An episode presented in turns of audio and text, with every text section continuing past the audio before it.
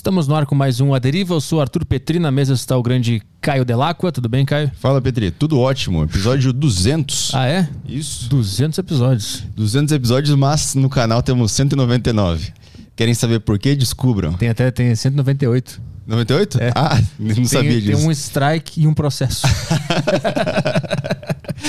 Então é isso. Daqui dois episódios a gente comemora oficialmente, mas no número de episódio hoje é 200. Não oficial. É, não oficial. Bom, gente, quem quiser mandar mensagem pra live aqui interagir com a gente, mandar pergunta pro convidado, vocês podem mandar através do grupo do Telegram da Saco Cheio TV.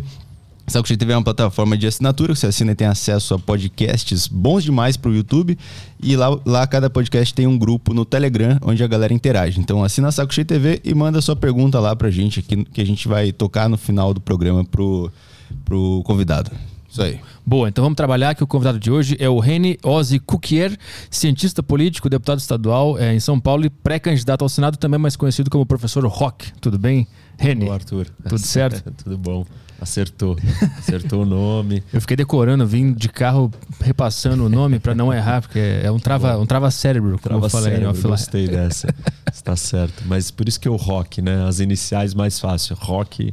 Aí a pessoa erra menos. Olha pro H no rock, não fala, não pensa em ok, mas quando olha pro Rene, não lê o H aspirado. Sim. Então aham. fala ENI.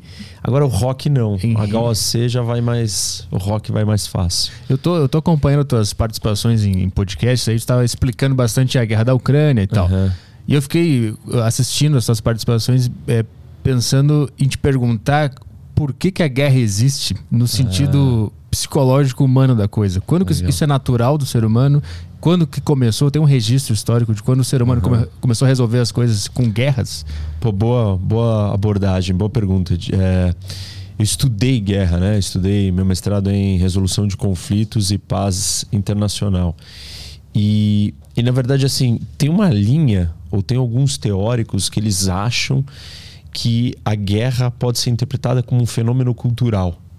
Ou seja, em algum momento na história nós vamos transcender a, a necessidade de guerrear. E vamos parar de fazer isso. Mais ou menos co- como. E aí a analogia que eles usam é a história do duelo. Lembra que a gente tinha duelos, né? Você- cara, eu tinha uma desavença com você e eu partia para um duelo. E a gente ia atirar um no outro nesse duelo. Isso, obviamente, que é uma coisa totalmente descabida hoje em dia e impensada. É, e não. E morreu. Morreu culturalmente, morreu na história. Então, tem alguns que dizem que nós vamos chegar nesse momento com a guerra. Mas aí depende da interpretação e da análise que você faz da natureza humana.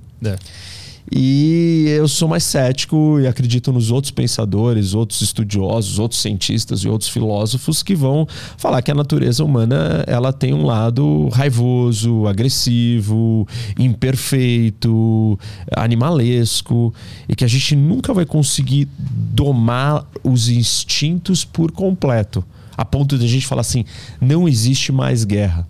Mas aí nós podemos olhar, ao invés do ímpeto eh, biológico, é, olhar para as condições que levam à guerra. Então, mais ou menos assim, né? O, ímpeto vai estar lá. Eu acho que a natureza humana sempre vai poder e ter o potencial para matar, para não resolver as, as desavenças, os conflitos na paz, ou no diálogo, ou na conversa. Mas, de repente, nós podemos criar mecanismos onde as condições para que você manifeste, coloque para fora eh, essa sua insatisfação, essa sua desavença com o outro, seja resolvida de uma outra maneira. O problema eh, dessa ideia das condições é que nós estamos muito longe do que nós conhecemos e entendemos sobre supostas condições de fim da guerra. E aí o Emmanuel Kant, né, que é um dos maiores filósofos, um dos caras mais difíceis, ele escreveu em filosofia política um livro que chama A Paz Perpétua. E ele escreve uma tese de como que nós poderíamos fazer para atingir a paz perpétua, que não seria diferente da ideia de eliminar a guerra, né? É a mesma coisa, um sinônimo de falar, vamos eliminar a guerra. E aí ele, ele identifica que nós precisamos de três coisas. Um, todos os países precisam ser repúblicas. Ou seja, todos os países precisam ser democracias. Democracias de verdade. É, não Venezuela. Nós, todo mundo tem que ser democracia plena, funcional. Porque você pode ser no papel, mas na prática não é. É, e aí o segundo ponto ele fala que nós temos que criar uma federação de nações. E uma federação não é uma ONU. É uma você voluntariamente se juntar a uma, uma espécie de uma grande aliança mundial, né? um grupo coletivo que aceita é, se sujeitar às regras que foram criadas para todos. Você continua sendo independente, você continua sendo soberano, mas você aceita se juntar nessa federação comigo ou e com todos os outros países do mundo. Seria uma ONU funcional que direita que dá certo, uhum. aonde a soberania dos países de uma certa forma seria é, não abdicada, mas eu abro mão voluntariamente enquanto eu faço parte dessa federação. Hum. E o terceiro ponto, que é o mais difícil de todos, o Kant ele escreveu sobre. É, ele estava em busca é, do que é a moral, né? o que é o certo, o que é o correto. E ele é um cara, um filósofo que ele busca o certo não é, por baseado em questões religiosas, de valores ou de ensinamentos religiosos, mas ele vai buscar uma saída para a gente descobrir o certo pela razão, ou seja, pela lógica. E aí ele, ele, ele constrói isso numa premissa lógica da seguinte forma, por exemplo, é, é, se eu minto, e aí a gente universaliza a ideia de mentira, não existe mais verdade. Então, ele cria uma fórmula lógica que ele prova que você não pode fazer coisas erradas, porque se elas forem colocadas em práticas na escala total, a vida acaba, as coisas acabam. Uhum. E aí, o que ele está dizendo, né? Ele, ele transporta essa ideia da, da, da ética ou da moral, da racional, para uma esfera coletiva. E ele diz que a humanidade como um todo tem que chegar num estágio de consciência racional, aonde todo mundo só vai fazer a coisa certa. Porque o Kant, ele, ele tem uma filosofia ética assim, isso é interessante e importante. Ele vira e fala assim: se entrar um cara aqui e fala, cadê o Arthur? Eu quero matar ele. Um utilitarista vai virar e falar assim: é, você está permitido a mentir para salvar o Arthur. Uhum. Então o cara grita, entra aqui gritando, nós aqui dentro vamos virar e falar assim: cara, não conhecemos nenhum Arthur ele não está aqui. E eu fiz uma coisa errada, que é mentir. Mas a minha mentira, ela é aceita porque eu faço um cálculo utilitário uhum. de que a sua vida vale mais do que essa mentira. E essa é uma maneira de você tomar decisões éticas ou de moral, né? É ser um utilitarista. O Kant, ele discorda dessa escola. E ele vira e fala assim: o cara entrou aqui e perguntou: cadê o Arthur? Você não pode mentir. Ninguém pode mentir. Nunca, você nunca. Ele é um deontológico. Ah. Ele é um não utilitarista. Ele, então ele acredita que você tem que fazer a coisa certa pela coisa certa. Não importa as consequências daquilo. Hum. E, e assim, se você levar isso até um extremo, faz sentido. Porque se todo mundo fizesse isso, o cara não estaria aqui em primeiro lugar para te matar. Hum, sim. Entendeu? Sim. Uhum. Então é, é, um mundo diferente, só que é um mundo utópico, é um mundo não humano, né? E tanto que as críticas ao Kant elas passam muito por essa linha, por essa visão de, uhum. de realidade. Mas, ou seja, é, percebe como ele entende o que é o certo e errado. Ele pega essa noção de certo e errado construída em cima da lógica e transporta para a humanidade inteira. Ele diz que a humanidade vai evoluir historicamente até um ponto que coletivamente ela vai chegar numa consciência racional, onde toda a humanidade só vai agir de forma racional, sempre fazendo o certo. Hum. Mas no caso de um cara que inicia uma guerra, ele, na cabeça dele, ele não, não acha que está sendo racional e fazendo o certo? É... Então, Sim, mas se você aplicar a fórmula do Kant, talvez não, porque é, a guerra seria uma destruição é, da vida uhum. e aí ela não sobreviveria ao teste é, racional, lógico dele, entendeu? Uhum. Óbvio que esse é o problema do Kant, porque nem todo mundo, né, vai, ninguém todo mundo age racionalmente o tempo inteiro, nem todo mundo tem essa fórmula lógica. Você é movido por outras coisas e aí o, o, o Tucídides, que é o primeiro historiador e que escreveu sobre a guerra do Peloponeso, ele diz que as pessoas entram em guerra por três razões: medo, honra e interesses. Honra e, e medo não dá nem para botar na conta do racional. Interesses até dá, porque quais são os seus interesses? Como que você mensura interesse? Você calcula custo e benefício, perda e ganho. Hum. É, é um exercício mais racional, apesar de ter um elemento é, subjetivo por trás dessa racionalidade, porque o que você classifica como benefício é diferente do que eu classifico e tem a ver com a, aspectos é, não racionais aspectos de valor. Uhum. Você gosta de viajar, eu gosto de comprar, de ter uma casa grande. Cara, o que, que, é isso? Sei lá, não, não, é, não é racional, é, é gosto. E, então você não vai conseguir sair. Ou seja, tipo, a ideia do Kant ela é, ela é muito ela é muito utópica, ela está muito longe. Mas voltando para o começo da sua pergunta, é que eu estava falando, talvez a ideia das condições. Então, quais são as condições para a gente não ter a guerra? Bom, é, o Hobbes ele escreveu sobre o estado de natureza dentro de uma sociedade que quando você tem todo mundo fazendo o que quer, vira uma anarquia. E no estado de natureza anárquico é um salve-se quem puder. Então, as chances de você usar a força para resolver os seus problemas são muito maiores. Hum. Porque é uma guerra de todos contra todos. É bruta, é destrutiva, é agonizante. É, e, e como que a gente solucionou isso? A gente criou o Estado. O Estado é uma ferramenta que foi criada para evitar a matança total de todas as pessoas. Então, de indivíduos contra indivíduos. Isso. Uhum, tá. Vivendo numa sociedade de anarquia, num, o que ele chamou de estado de natureza. Uhum. E nesse estado de natureza, você está com medo. E você age racionalmente, agressivamente, porque você só tem que se defender contra mim. Porque não tem nenhuma força maior que media a nossa relação e que coloque em ordem, ordem na casa. Uhum. Então é cada um usando a sua ordem. E a sua ordem vai ser de quanto mais força você tiver. Só que quanto mais você tiver força, mais medo eu vou ter, e mais eu vou tentar ter mais força que você. Isso cria até corridas armamentistas, cria desconfianças maiores, vai criando uhum. é, condições para um choque entre as pessoas. E aí a gente criou o Estado. O Estado, então, é, é um leviatã, é um monstro que é criado para é, ser uma autoridade central que está acima de todo mundo.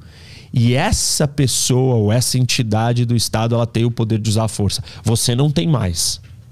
Tanto que a definição do Weber é, é o Estado é a entidade que detém o monopólio do uso legítimo da força. Sim. Uhum. Monopólio, essa palavra é chave, monopólio do uso da força. E se a gente olhar para essa definição e, e, e, aplicar ela ao pé da letra no Brasil, a conclusão que nós vamos chegar é que o Brasil, por exemplo, não é um Estado ou é um quase-estado, um semi-estado, ou um estado fraco, ou um estado falido. Hum. Porque várias pessoas usam a força aqui além da autoridade central, que é o Estado, uhum. que é a polícia. Então, voltando para o mundo, né? A gente está falando de guerra de povos ou de países. É, você, você tem os estados internos, mas e no mundo? Imagina que cada estado é um, é um grande indivíduo. Sim. Uhum. Então você só tem um monte de indivíduos soltos sem o Estado do mundo, sem a polícia do mundo, sem a autoridade central. É por isso que uh, no, na esfera internacional a gente vive em anarquia. E a anarquia é o que vale? Cara, vale quem fala mais alto, quem tem mais armas e quem é mais forte. Então a lógica da violência humana ela só vai sendo colocada em outros patamares. Agora é o Estado que pode brigar entre si. Então não, não tem salvação para a humanidade. A gente vai ficar então, brigando para sempre. É, talvez não. E aí, olha que, olha que curioso isso que você está falando. Supostamente, com o que eu acabei de descrever, a gente teria que ter resolvido o problema da violência no, no nível micro. Uhum. A gente resolveu dentro do Brasil? Não. Não. Aliás, a gente não resolveu na maioria dos países do mundo. E eles têm estados. Claro, parte do problema é que conceitualmente a gente criou o Estado. Mas na prática, esse Estado ainda não está funcionando muito bem. Uhum. Então não adianta só criar o Estado. Ele vai ter que entregar. Ele vai ter que funcionar. E aí sim a gente vai chegar numa situação onde nós resolvemos os problemas internos, mas aí nós vamos ter que subir de nível e resolver os problemas, como você acabou de colocar, da esfera maior, que são os grandes indivíduos ou uhum. os, os povos, os países brigando entre eles. Se a gente resolver isso, talvez surja uma nova camada num outro nível superior com a visita de aliens. Sim, aí começa a brigar planeta Isso. contra planeta. É, aí vão ser outras galáxias, outros povos, outras espécies. É, não, não, não acho que a gente vai conseguir isso. Nós podemos diminuir a incidência. Tem um monte de gente que está falando, escreveu sobre isso. O Steven Pinker é um desses caras. Ele diz que a, a violência está diminuindo, que a humanidade nunca esteve num momento de ta, tamanha paz. Uhum. É, e aí ele vai contando todos os tipos de atrocidades e loucuras que nós estamos resolvendo, transmutando, transformando e se livrando. Uhum. É, assim, é, eu, eu sou cético quanto a isso, porque eu, eu acredito. É, tem um outro pensador, agora me fugiu o nome dele, que ele, ele explica o seguinte: que quando você fala de ciência, quando você conquista uma coisa na ciência, você descobre alguma coisa, aquilo está consolidado. E vou abrir um parênteses porque talvez nem isso esteja hoje em dia. Uhum. Mas é, o que ele diz assim: quando você descobre que tem a gravidade, você não volta para a sala de aula e não fala mais de gravidade. Ou você descobriu que a Terra é redonda, você em tese não voltaria para a sala de aula e alguém falaria que a Terra é plana. Só que até isso está acontecendo. Mas olha, olha que louco. A, a, teoria do cara é interessante porque ele fala assim: ó, é, o que é conhecimento científico a gente não consegue retroceder. Nós estamos conseguindo até retroceder esse conhecimento. Mas ele vira e fala assim: os avanços sociais, todos não são garantidos. Uhum, Todas as uhum, conquistas. Uhum. Ah, não, não, acabamos com a escravidão. Acabamos mesmo? Tipo, dá pra gente cravar que a gente acabou com esse problema? A gente já sabe que não acabou. Ele não é aceito totalmente da maneira como foi. Mas ele tá presente. Sim. Em diferentes maneiras, em diferentes manifestações, em diferentes lugares do mundo. É, e quem garante que daqui 20 anos a gente não retroceda e, e faça uma loucura e volte a aceitar a escravidão? Sim, esse é o grande medo da humanidade, estar sempre, sempre repetindo erros que já foram cometidos. Né? Isso. Então, nenhuma conquista e nenhum avanço do ponto de vista social humano é mesmo um avanço. E uhum. a tese dele era que no campo científico era, mas olha o nível que nós estamos chegando, que até no científico nós estamos contestando uhum. se a Terra é plana ou não. Sim. Então, isso me mostra que é, é muito mais potente, muito mais frágil as conquistas sociais. É, então, é, a, as condições que levam à guerra talvez nem isso seja suficiente. Uhum. Dentro do, de uma das, uma das grandes teorias das relações internacionais, ela diz que é, democracias não entram em guerra com outras democracias. Uhum. É, e isso é o mais perto que a gente tem de uma teoria robusta nas relações internacionais. Talvez uma das únicas grandes teorias que param de pé a vários testes empíricos, uhum. com várias exceções, mas ok. É, mas está garantido isso, será? Entendeu? Será que Sim. a gente não pode ter um momento onde vão ter algumas democracias elas voltarem a se chocar? Sim. É, então, eu, eu acho que nós não conseguimos nos livrar é, da ideia da guerra. E aí eu tenho um, um, raciocínio ainda mais interessante, polêmico e controverso, hum. porém é, que faz a gente refletir sobre a realidade como ela é. Qual é o papel da guerra? Será que a guerra é só pura destruição e pura negatividade. Ela busca paz, né? Isso é ela, é uma loucura. Ela busca paz, e esse é o provérbio romano que às vezes eu falo dele: se vas passem para bellum, se queres a paz, prepara a guerra. Uhum. Ou seja, é, a, a, guerra contém as próprias sementes da sua destruição. Uhum. Você só chega na paz verdadeiramente com a guerra, de verdade. Mas ah, vamos olhar para um, de um ponto de vista mais filosófico. Se eu te perguntar o que é a paz, parte da sua definição, da sua resposta vai dizer o seguinte: é a ausência de guerra. Nós vivemos num mundo dual, é, de dualidades. Não dá para falar de amor, ou não dá para entender o que é o amor, sem entender o ódio. Uhum. Não dá para falar de alegria sem conceber a tristeza não dá para compreender a paz na sua profundidade total sem imaginar ou passar ou, eh, ou entender o que é a guerra. Uhum. A sua compreensão da paz ela vai ser eh, muito mais profunda quando você vivenciar a guerra. Porque esses conceitos, né, na, inclusive isso é uma visão até é, no mundo ocidental, a gente separa e tem uma realidade muito dual. E a gente está o tempo inteiro nesse pêndulo aqui. Eu não quero estar tá na guerra, eu não quero estar tá na tristeza, eu quero estar tá na alegria, na felicidade, na paz. Uhum. E você antagoniza um com o outro. Mas talvez um jeito de olhar para isso é, mais real é que eles não são antagônicos. São facetas diferentes da mesma moeda. Uhum. Ou seja, de um lado você tem a paz e de outro a guerra. Você não separa um do outro. Do mesmo jeito que você não separa a alegria da tristeza. E assim por diante. O problema é que psicologicamente nós, por olharmos essas coisas separadas, a gente foge absolutamente de um deles.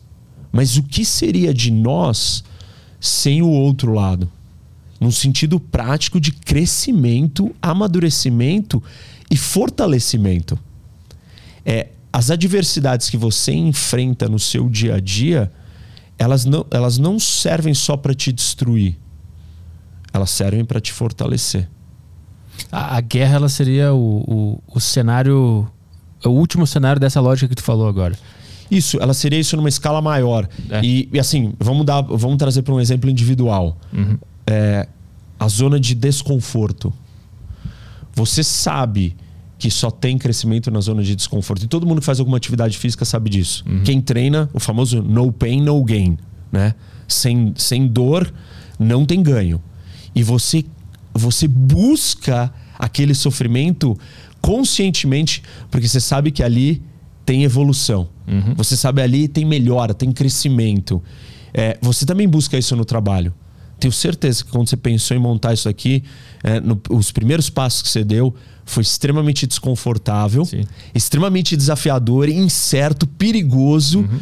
E você sabia que se não fosse assim, você não obteria o sucesso. Você abraçou aquilo com todo o prazer e todo mundo faz isso dentro do seu trabalho. Você abraça um projeto que você não dá conta, você busca mais responsabilidades para si, porque você sabe que aquele é o caminho para o crescimento. É uma guerra interna, né? Isso. É um desconforto. Uhum. É, e esse desconforto é você incorporando o suposto lado ruim das coisas. Percebe onde eu estou querendo chegar? Uhum. Você está incorporando aquilo que foi dito para você que você tem que ficar longe. Você não quer a guerra. Você quer a paz. Você não quer o ódio, você quer o amor. Só que não tem como você é, entender, valorizar, prezar o amor se você não entender o ódio. Aliás, não tem como você separar essas duas coisas. Porque eles não fazem sentido isolados. É, não dá para falar de guerra, não dá para falar de paz é, sem você contrapor com o lado antagônico. Uhum. É, e, e não dá para você viver e crescer sem o desconforto. A guerra é um nível de desconforto coletivo é, que forja nações, forja povos, forja características. É, claro que ela é destrutiva, mas o processo humano de crescimento, ele é destrutivo. Sim. Uhum. E aí você fala assim, não, mas eu não quero. E aí começam os julgamentos morais, né? O tempo inteiro. É, em cima de, desse processo. Não, mas não deveria ser assim. Não deveria, mas é. A natureza ela não faz esse julgamento de certo e errado em cima de você. Vem um tsunami e acaba com a gente em um minuto. É, um leão caçando. Ah, não, mas o leão é um animal, nós não somos animais. Bom, nós estamos inseridos dentro de uma realidade dual. Onde, se nós tentarmos forçar o pêndulo e ficar só no que a gente chama de positivo, uhum. nós vamos sucumbir e vamos, e vamos ser derrotados e destruídos de uma maneira assim catastrófica. Por quê? Porque você não está sendo preparado, porque invariavelmente a vida vai te trazer, ela vai vir uma hora e vai te esmagar. Como você ficou o tempo inteiro aqui do lado do que você chama de positivo, você não recebeu nenhum elemento que te deixa, que te dá carcaça. Sim. Uhum. E você vai ser muito frágil. A hora que vier, você vai sucumbir. Por exemplo, a gente pode olhar para a psique, né, para o lado psicológico de um nazista. O que que fez um cara, uh, várias pessoas, vários caras, várias pessoas, várias mulheres, é, humanos se tornarem nazistas? Tipo, o que, que tem dentro dele que é diferente do que tem dentro de nós? Hum. Nada. Exato, eu ia falar exatamente isso. Nada. O uhum. que, que tem?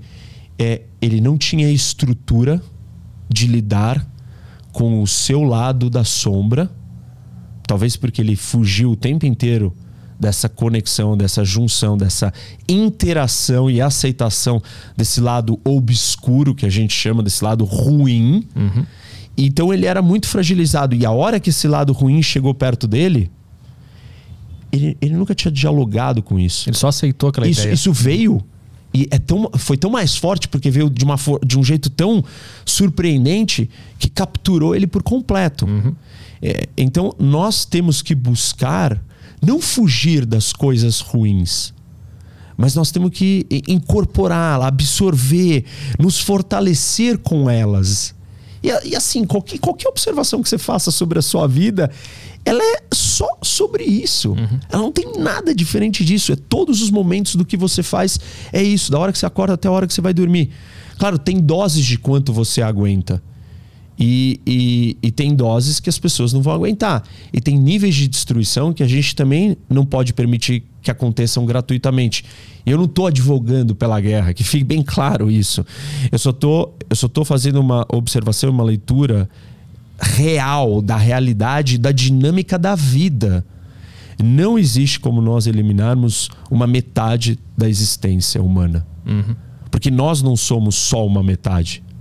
Nós temos uma sombra dentro de nós. Uhum, uhum. E se nós não dialogarmos e não conversarmos e não incorporarmos a nossa sombra, nós estaremos muito suscetíveis para sombras externas, quando chegarem em cima de nós, nos dominarem. E, então, o que está por trás de todo grande líder da história que liderou guerras é, é insegurança e medo e falta de autoconhecimento?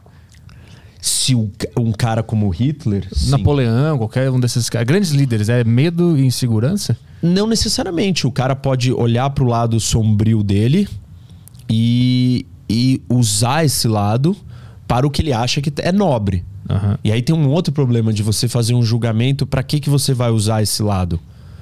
Porque é, essa história é interessante. A gente pode olhar isso para os super-heróis, né? Tipo assim, é, se você tem um filme ou uma história de um super-herói e só tem o super-herói, se o vilão não é interessante o suficiente, a história não é interessante. Uhum. Porque a gente está atraído por aquele vilão.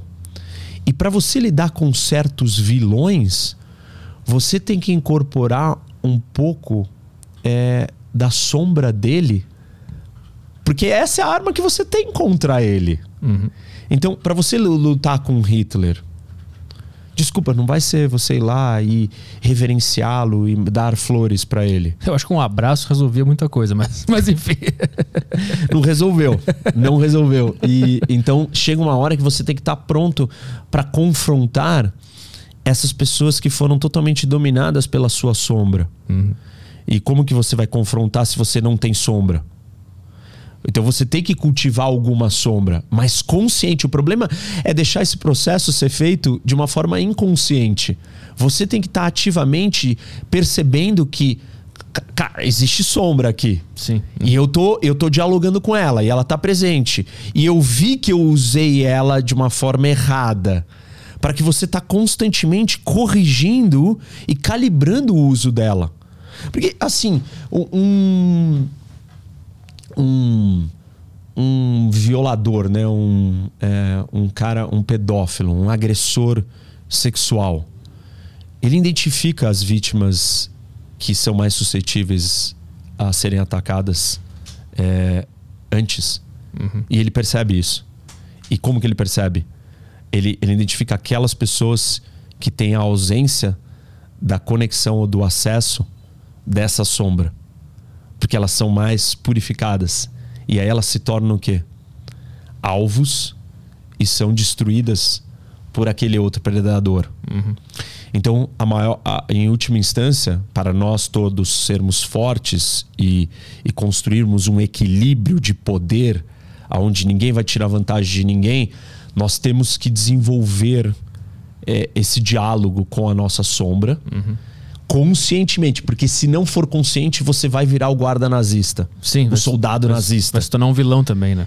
Você vai ser consumido por esse lado porque você não sabe que ele tá ali. Sim. Ele, ele vai, ele vai te, te destruir. E as pessoas vão fazendo isso de um jeito assim. É, você faz uma coisa contra mim, né? Um trabalho, sei lá, o cara tira vantagem, te cutuca, te sacaneia. E você, você, cara, você não sabe se impor, você não sabe se colocar. E aquilo vai te magoando, vai criando um ressentimento, é, um rancor.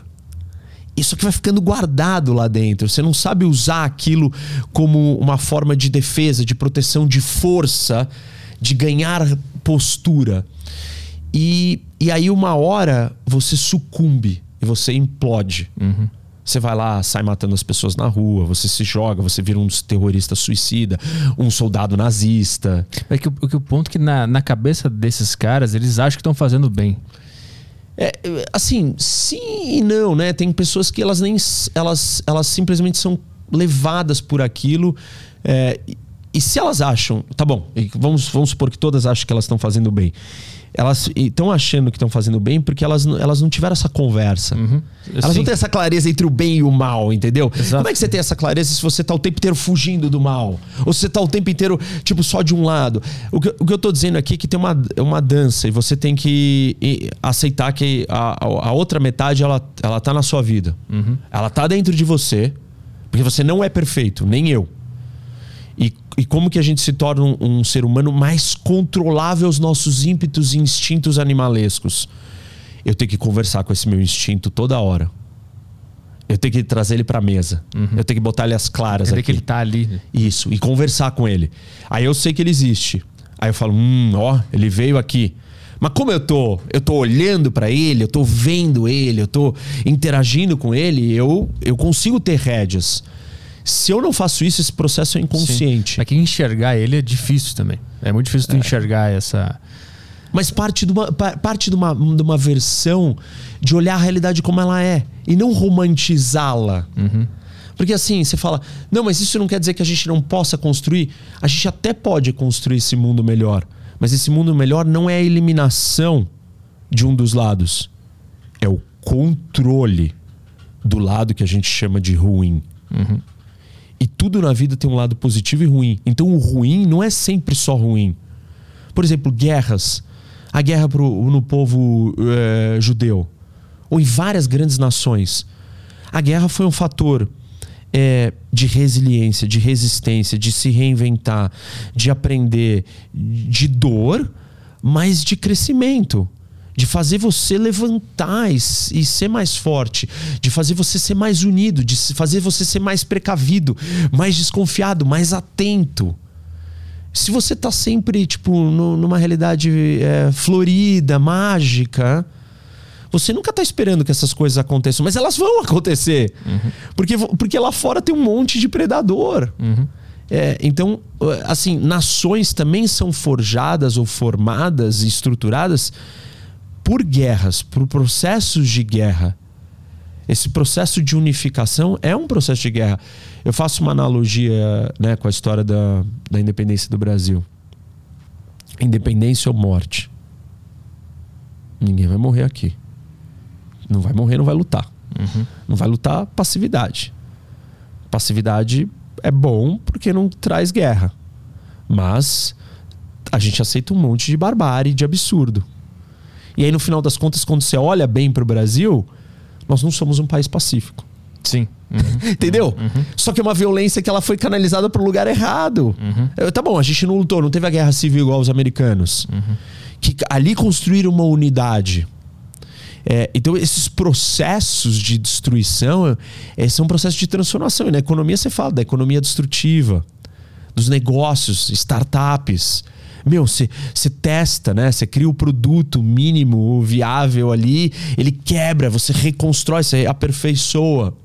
Não dá pra gente olhar é, para a construção de uma sociedade, do mundo, da vida, co- como você pegar e sair de um lugar aqui e transformar numa mágica perfeita. Isso, isso é, uma, é uma cadeia, é uma, é uma escada. Sim. É um processo. Esse processo ele, ele tem que ser feito com a gente olhando e aceitando a realidade. Por isso que ideologias são tão problemáticas para uma nação, para um país, para uma sociedade. Porque ele te cega. É, meu, assim, não existe só liberdade. E não existe só igualdade.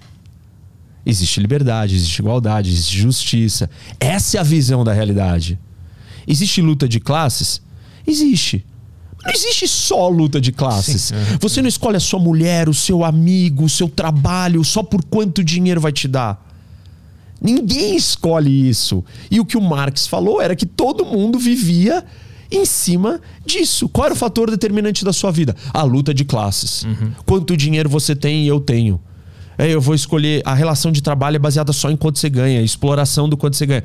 Meu, não. Você escolhe ganhar menos porque você vai fazer o que você ama também. Uhum. Como que você retirou esse elemento, entendeu? É uma visão fúnel, é, afunilada, restrita, tipo, pequena da, da realidade. Tentar resumir toda a dinâmica humana num, numa. Isso, é uma problema, visão né? ideológica, ela é um problema, ela não te mostra a realidade. Se não te mostra a realidade, você fica num dos lados do pêndulo. Eu quero só paz, eu quero só amor. Não é real isso. Uhum. Porque não vai ter só isso. Então, aí, e do mesmo jeito que aí vem o outro e fala assim: não, é porque a liberdade do indivíduo é a liberdade, é a liberdade. Cara, não existe só liberdade, até porque é, a sua liberdade depende do, de uma igualdade. Qual igualdade? Da, de justiça. Se eu for, é, se eu tiver um privilégio de status, é, que a justiça me trate diferente, eu sou mais livre que você. Uhum. Então percebe que para você ter liberdade, a gente precisa ter algumas igualdades também. Olha que loucura. Que vai equalizar todo mundo e vai Isso, te forçar que vai equalizar no algo. tratamento. Porque senão, meu, eu vou ser mais livre que você e você vai ser menos livre. Sim. Quando você não tem igualdade, algumas igualdades, você não vai ser livre. Uhum. E, e, e, ó, e, não é só isso. O que eu estou dizendo é que nós temos que tirar isso e aceitar que a realidade é composta de múltiplas facetas múltiplas facetas. Isso é muito difícil na era da comunicação, na era digital, porque o computador é uma linguagem binária. Sim. Uhum. Zero, um, preto, branco, dia, noite, guerra, paz. Caramba, tipo assim, é, primeiro que existe os dois, e quando você está na linguagem binária, você só compra um dentro da política e da sociedade, que é a polarização de hoje. Depois que você tem caminhada dessa polarização é, para uma aproximação, porque são duas facetas da mesma moeda, e tem os graus no meio ainda aqui. Uhum. Então não é só que é binário, é, é, é dual. Eu tenho que aceitar a dualidade e tem milhões de graus na transição de uma dualidade para outra. Então, sempre que se tenta forçar uma visão de dinâmica humana, dá uma merda. Dá. E aí, aí eu, te, eu te perguntei se o que levou esses grandes líderes a fazer guerra era medo e insegurança e também ideologia, tentar empacotar tudo numa visão só? Tem, tem, tem ideologia, é, tem medo e tem insegurança. Nem todos lutaram por medo. Ah. Vários lutaram por, por glória, por honra. Isso é uma coisa muito antiga, né? É, mas isso tá aí. O Putin, quanto do Putin. É, a frase do Putin. A maior tragédia do século XX a maior tragédia geopolítica do século XX foi o fim da União Soviética. Hum. O que, que é a leitura dele? A União Soviética deixou de existir e, cara, a gente não é mais importante. A gente não é mais grandioso, a gente não é gigante, a gente não é forte, a gente está encolhido, cercado, pequeno. A nossa honra foi tirada. Uhum. Parte do, do movimento é fazer a Rússia ser grande de novo. E a parte do apoio popular que ele tem vem daí dessa de noção, nós não seremos humilhados, nós somos uma grande potência, nós vamos mostrar, nós perdemos nosso território, nós vamos crescer de novo o território. Ah, mesmo aí tem muito medo e insegurança, né? Dentro da busca da honra, né? Tem medo e insegurança porque tá ligado com essa, essa percepção de você você precisa mostrar para o outro para ele não vir para te atacar. Que é um pouco da história que eu estava falando, né, de você conectar com a sua sombra para poder impedir que o, sombra do outro te faça mal. Porque como é que eu assusto? Como é que eu, eh, como é que eu faço você, eh, um predador, não me atacar? Eu tenho que mostrar minhas garras. Sim. Uhum. E da onde vem as minhas garras? Da minha sombra. Isso. Então eu até ia te perguntar, quando, o mal sempre vai vencer, porque quando alguém inicia um mal, a única forma de combater esse mal é com o mal também. É então, com a tua sombra. Na verdade, não, ele não vai vencer, porque. É... Vai sempre prevalecer, não vencer. Vai sempre estar aí. Ele sempre estará presente. É. Porque o conceito tá errado na gente achar que todo mal é mal. Essas definições ou essas, essas valorações, elas já são problemáticas. Porque você estabelecer que toda paz é positiva, cara, desculpa. Hum. Vai, vai morar numa praia deserta, em paz absoluta muitas pessoas ficariam loucas ali, de tédio. Você quer o quê? Você quer adrenalina. Um pouco do caos. Você quer o desafio. Você quer o risco. Você quer o perigo. Porque a sua natureza não é composta só de paz. Você quer a guerra. Não, não a guerra física. Você quer o tumulto, você quer o conflito, você quer, você quer o choque, você quer o embate. Meu, você tá vindo aqui, você tá se expondo, entendeu? Você, você não tá num negócio confortável no seu trabalho, nesse podcast, fazer isso. Uhum. Você acabou de falar, teve um strike, teve um não sei o quê. Sim. Você tá sujeito a, a. Você tá dando a sua cara para bater. Por que, que você não fica, meu, num ambiente confortável? Tem gente que não consegue nessa área de falar em público. Uhum. Mas várias outras áreas elas precisam e você não faria. Uhum. Talvez você não saltaria de, é, de paraquedas. Jamais. Ou... Então, olha lá. Jamais. Tem uns caras que precisam de saltar, mas eles não vão vir aqui falar em público todo dia. E, cara, ficar falando de mil assuntos. Falar, cara, meu, não me sinto bem, mas isso daí não é, não é confortável. Eu quero uma paz nesse assunto. Uhum. Entendeu? O problema é que as pessoas não olham para si mesmas, não se entendem e, e não entendem a realidade. E aí, meu, assim, é, é só bateção de cabeça. E a gente está perdendo muito tempo com conceitos e visões erradas da, da realidade. Nós temos que começar a aceitar na realidade que tem coisas. Pô, e esse é um ditado popular. Tem coisas é, ruins que vêm para o bem. Uhum, uhum. Pô, o que, o que é mais do que isso? Uhum. É, tudo que é, é. Pô, acabei de te mostrar um exemplo de dor que faz bem do treino. Uhum. Cara, todo mundo que treina sente prazer com a dor do treino. Sim, mas esse é um exemplo que é mais interno, né? A, a minha dúvida é o seguinte, por exemplo, quando tu pega um cara, um cara como o Hitler, por exemplo, ele começou a fazer o mal. Aí para combater esse cara, aí eu falei de dar um abraço nele, porque eu acho que se desse abraço nele, ele ia se acalmar e aquilo ia acabar. Mas ninguém conseguiria pensar nisso porque é uma situação muito muito não, mas o abraço tinha que ter sido dado logo no é, começo. Ele nasceu, não. Logo, não, logo no começo da formação, porque assim. Isso, sim. Lembra aquele processo que eu falei de tipo um cara tira vantagem de você no trabalho uhum. e, e você guarda uma mágoa. Aí o outro vai lá e te usa.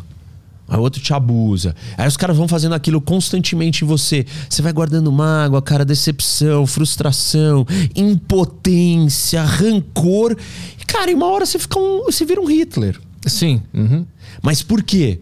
Porque quando aconteceu isso, você não foi capaz de incorporar alguma alguma sombra e, e, e direcionar ela dentro de você para combater o próximo explorador que chegou, uhum. ou a próxima mágoa que te machucou, ou a próxima esmagada que a vida te deu. Cara, porque a, a vida ela é uma, é uma máquina de te, de te moer. Uhum. E, e quem não quer aceitar isso, meu, vai sofrer muito. Quanto antes você aceitar isso, mais preparado você vai estar tá para quando vir a guerra. Sim, e também eu acho que tem uma coisa que o cara vai aprender a não descontar nos outros, porque eu acho que uma característica desses caras também era de descontar, era botar a culpa nos outros. Isso. De problemas que eles tinham, né? Terceirizar a dor dele. Meu, é, é porque tem um, tem um elemento dessa dinâmica da interação humana que, assim, vamos imaginar ela da forma mais é, não maliciosa, tá? Imagina que você é, namora e você é um cara mais quieto, introvertido, mais submisso. E a sua mulher, ela é mais, cara, mais assertiva. E aí ela manda, começa a mandar, e você, meu, ah, não liga, tal. E aquela dinâmica ela vai se tornando comum. É, e você não, não consegue tomar as rédeas, você não consegue dizer não. E aparentemente aquilo não, ela não tá fazendo por mal, ela só tá entendendo que cara, que você não resiste, que você não tá incomodado. Uhum. E ela continua fazendo aquilo. E você também, cara, se você foi aceitando, você não sabe, você não tem ferramentas, porque você sempre aceitou e era natural para você aceitar e não tinha como eu dava. Só que aquilo vai ganhando uma escala, uma proporção, e um dia você fala assim: meu, mas eu tô, cara, eu tô totalmente sufocado, dominado. E, e aí você olha para ela como se ela fosse a culpada, na maioria das vezes. Uhum, uhum. E na verdade, não. Essa dinâmica foi acontecendo. Claro, não tinha malícia e intenção por parte dela para te destruir ou te magoar. É, a situação, a sua passividade, a sua falta de, de conhecimento sobre você mesmo, sobre os seus limites, é, fez com que chegassem nessa situação. E o que eu tô dizendo é que nessa, neste caso, o culpado não é o outro. Uhum. O culpado é você. Uhum. E, e aí? Entendeu? Então, eu, claro, eu, eu separei, né? Uma situação onde o cara tem intenção de te destruir, te magoar, te, te abusar, e outro onde acontece um abuso sem intenção. Uhum. E nesse abuso sem intenção, é, eu separei essas duas dinâmicas, como se elas fossem separadas. Mas às vezes, cara, elas podem ser misturadas. Então, mesmo que esse, esse lado aqui tenha uma intenção para te fazer mal, uma parcela é sua culpa. Uhum. Por quê? Porque é, o outro não viu resistência. E ele vai, ele vai dobrando apostas. Porque ele entende que talvez aquilo nem te faça tão mal. Uhum. E aí ele acha que ele tá te fazendo um bem. Sim. Sei uhum. lá, ó, ó a loucura, entendeu?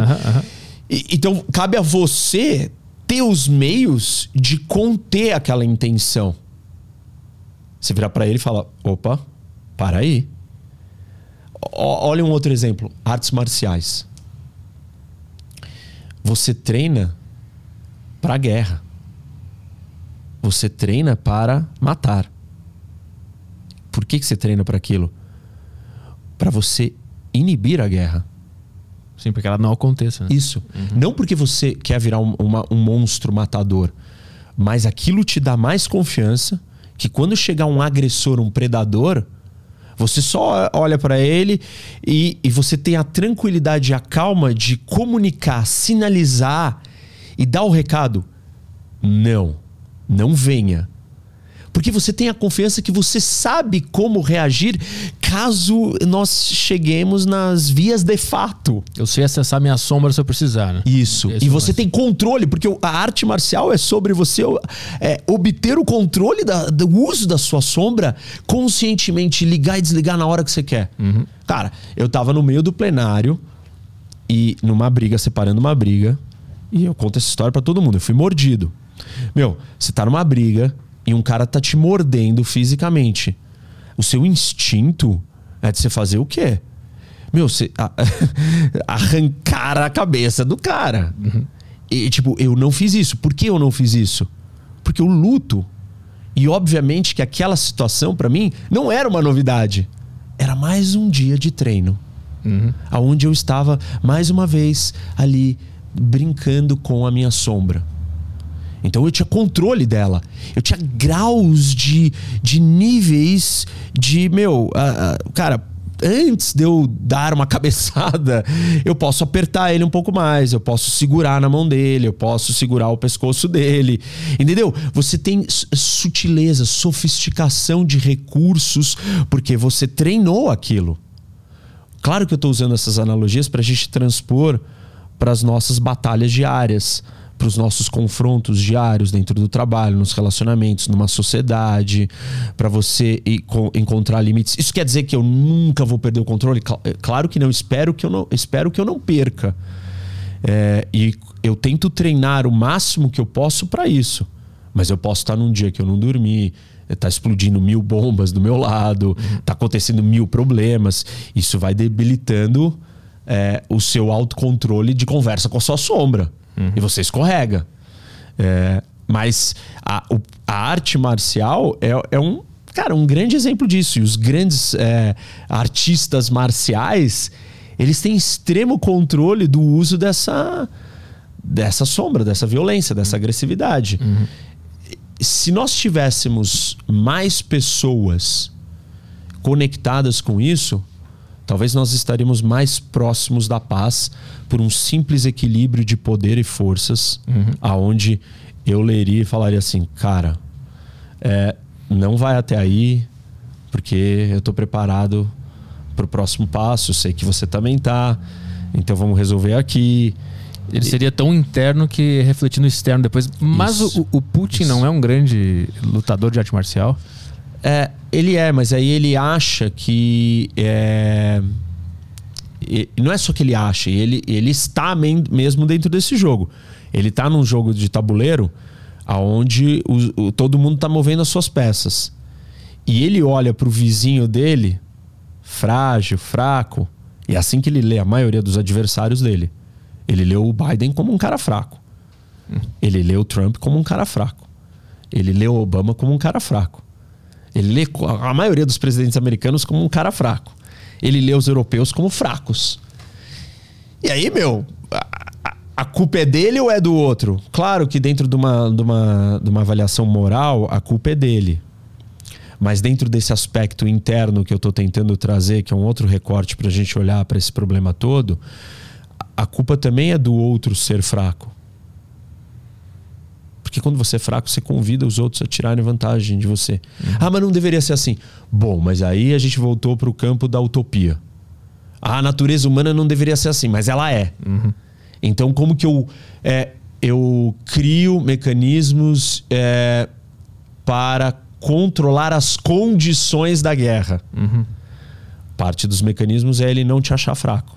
Essa é a lógica da, da arma nuclear, então. Por isso, isso, que a Coreia do Norte tem uma dessas. Por isso que ela quer ter. Ela, ela não tem? Ela quer ter para isso, para não me atacarem. Ela quer ter? É, não, ela tem, mas assim, tipo, o processo ah, dela entendi, querer entendi, ter. Entendi, é, não, ela tem, uhum, desculpa. Uhum, uhum. É... O desejo de tê-la é. Pra... É, o desejo de ter buscado foi para isso. Não me ataquem. Uhum. E, e, óbvio que. O, por que, que o Putin fez esse movimento agora? Porque ele achou que o Ocidente estava mais fraco. A leitura dele é é, trocou a chanceler alemã, ela era mais estável. A Europa, o Reino Unido saiu da União Europeia. É, a Europa está dividida, tem ascensão de partidos eurocéticos. É, a Europa está meio fragmentada. Que eurocético? É, um, partidos que são contra a União Europeia. Ah, tá. O então Brexit, ele é cético em relação, tipo Brexit, né? Partidos nacionalistas anti-europeus. Anti-europeus, pronto. Uhum. E aí o partido anti-europeu ele quer acabar com a União Europeia. Acabou com a União Europeia, acabou com a aliança. Aí é cada um sozinho. Aí quando tá cada um sozinho, pra você criar intriga, divisão e manipular todo mundo é muito mais fácil. Hum. Então o objetivo final do Putin é acabar com a União Europeia se ele fragmentar a União Europeia, vai ser muito mais fácil dele é, direcionar, comandar, é, criar intriga entre todos eles. Não seria mais fácil controlar algo que está tá unido? Que é só Não, um, porque é ele é mais um forte, foco? ele é maior. Ah. É mais fácil ele quebrar em pedaços, o famoso dividir para conquistar. Uh -huh. Divide and conquer. Né? Divide e conquista. Mas só você pegar um pedaço pequeno do que você conquistar o mundo inteiro. Uhum. Você começa aqui com um podcast, cara, você vai crescer, vai ganhar vários seguidores, aí você vai montar outro, você vai convidar outras pessoas, você vai fazer um. Sim. Mas a questão ali é só é conquista de território? É aumentar o território? Não, é honra, é força, é prestígio, é medo também. Qual era o medo dele? O que, que ia acontecer? O medo dele achar que ele vai acabar, que a Rússia vai ser cercada, que ela vai perder o seu espaço. Mas tinha alguém fazendo isso? Ou foi da cabeça dele?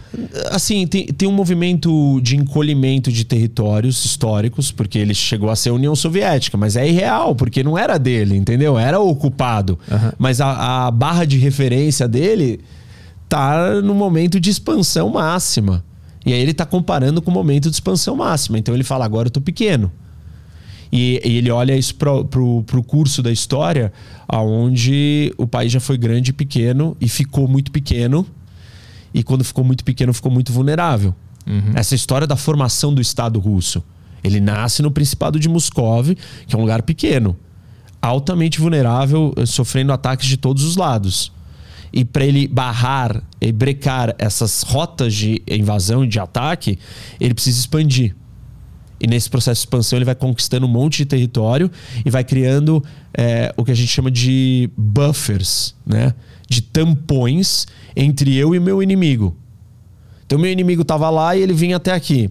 Agora eu conquisto aqui, ali, ali, ali. E agora todo esse espaço entre eu e ele é meu.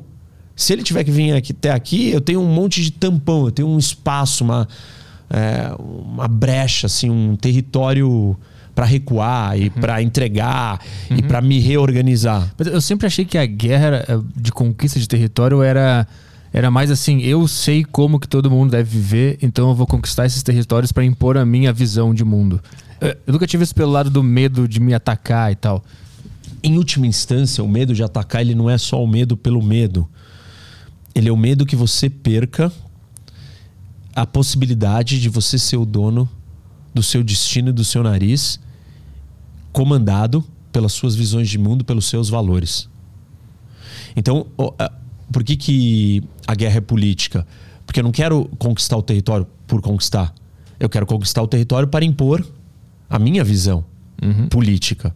É, e quando eu, eu perco, se eu perder o meu território, eu perdi a minha possibilidade de ser livre e viver do jeito que eu gosto. No caso dele, por exemplo, um dos elementos da cultura russa é o cristianismo ortodoxo. Então ele quer preservar aquele valor associado com a história russa, ele quer preservar o idioma. Tanto que um dos estopins da guerra de 2014, quando ele anexa a Crimeia, é quando o parlamento ucraniano decide que o russo não é mais um, não deveria ser mais um dos idiomas oficiais. Eu tirei a sua língua, eu tirei a sua cultura. Eu tirei a sua cultura, eu tirei os seus valores. Eu tirei a sua história, eu tirei quem você é. Uhum. Você deixou de existir, você foi, você foi conquistado, dominado e você vai ter que se submeter e sucumbir a mim. O que é louco é que ele ainda tem um território gigante que está sob a visão de mundo dele. Um pedacinho causou tudo isso. Um pedacinho ter mudado de língua é, causou. É, na cabeça dele, esse pedaço é estratégico e ele acha que esse pedaço é ele. Sim. Ele ah, não sim. vê diferença, porque ele fala que não existe Ucrânia. Uhum, uhum. A Ucrânia é um povo irmão, a Ucrânia é a Rússia. A Bielorrússia, a Ucrânia e a Rússia são a mesma coisa para ele. Tanto que é pequenos russos, os russos brancos e os russos. Uhum. Então, esses três são um povo só. Mas essa é uma visão dele, é uma visão imperialista. É uma visão de. Cara, eu quero mais para mim, eu acho que eu sou mais grandioso, eu acho que o meu jeito de ver o mundo é maior e melhor. Os meus valores são melhores que os dos outros. Né? Isso. E qual que é o problema dessa história? Assim, se a gente olhar para isso e falar, ah, mas ninguém devia fazer isso. Mais ou menos assim, você não deveria fazer isso, mas se você não fizer nada disso, a gente volta para o dilema que nós estamos discutindo desde o começo, que é a história da sombra, uhum. da guerra. Você tem que estar preparado para defender algumas coisas. Porque por que, que as pessoas lutaram contra a escravidão? Porque elas acreditavam que aquilo era errado. Se você só falar assim, não, não, eu não interfiro em nada do que o outro está fazendo, cada um faz o que quer, barbárie. Pois é, mas é que vendo agora, com o tempo que passou, já a gente percebe que claramente é errado escravidão. Mas tem alguns assuntos que, que são muito cinzentos, você não Isso. sabe o que, que é certo e o que é errado. Sim. Isso acho que causa muito conflito causa. nessa área cinzenta. Mas, assim. mas aí a gente tem um problema. É, o que é certo e errado muda as nossas concepções de certo e errado. Uhum. E o problema a gente pode ter uma discussão legítima e difícil sobre o que é o certo e errado, mas não ter uma noção de certo e errado é muito ruim. Uhum. Nós vamos ter um problema em definir qual é o certo e errado. Mas se a gente não tiver, aí, aí a casa caiu. Uhum. A gente precisa ter algum certo e errado. Sim. Uhum. Porque senão, assim, vale tudo. É vale tudo. É o estado de natureza do Hobbes. O problema vai ser esse que você colocou bem. Qual é o certo e errado? A gente vai ter essa discussão, vai ter essa dificuldade. Mas se você está aqui nessa janela e você está vendo que se começa a ouvir um barulho, uma gritaria, se ouve um tiro, cara, e a gente não levanta dessa janela, não olha e não faz nada.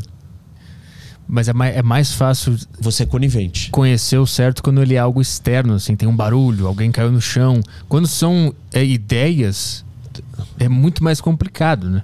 Sem dúvida. Mas o que eu tô dizendo é assim, é, porque quando a gente estava indo no raciocínio, e é onde você virou e falou assim: ah, mas né? Pô, então porque o cara quis impor o certo dele pro outro. Uhum. Se, e aí, supostamente, a dedução que a gente chegaria é: então, se ninguém impor nada pro outro, nós vamos viver em paz. Uhum. Não, porque se você olhar para certas coisas e se calar, meu, você não vai viver em paz. Você está sendo conivente comparsa, aliado daquela coisa que é uma atrocidade. E você vai ter que se mexer. E, e assim, é difícil? É, mas se você não fizer isso, é, meu, é, é, a discussão do que eu trouxe esses dias também, uma frase do Cícero, que ele fala da paz injusta versus a guerra justa. Ele diz: é melhor uma paz injusta do que a guerra justa. Será? Pois é, isso é foda. Muito, muito difícil.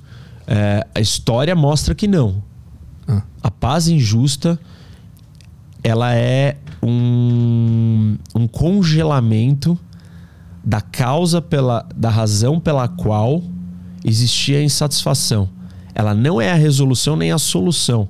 Ela é um congelar. Você uhum. vai jogar para frente o problema uhum. e ele vai voltar e vai te caçar. Uhum. uhum. Tratado de Versalhes.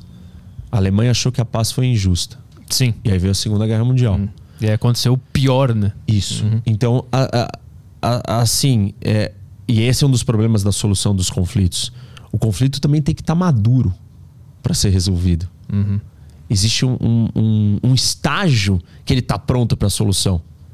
Se nós não atingirmos esse estágio, você só fica colocando falsas soluções, que são congelamentos do problema, que farão que ele exploda novamente, talvez numa versão ainda mais rancorosa, mais hum, pior. Sim.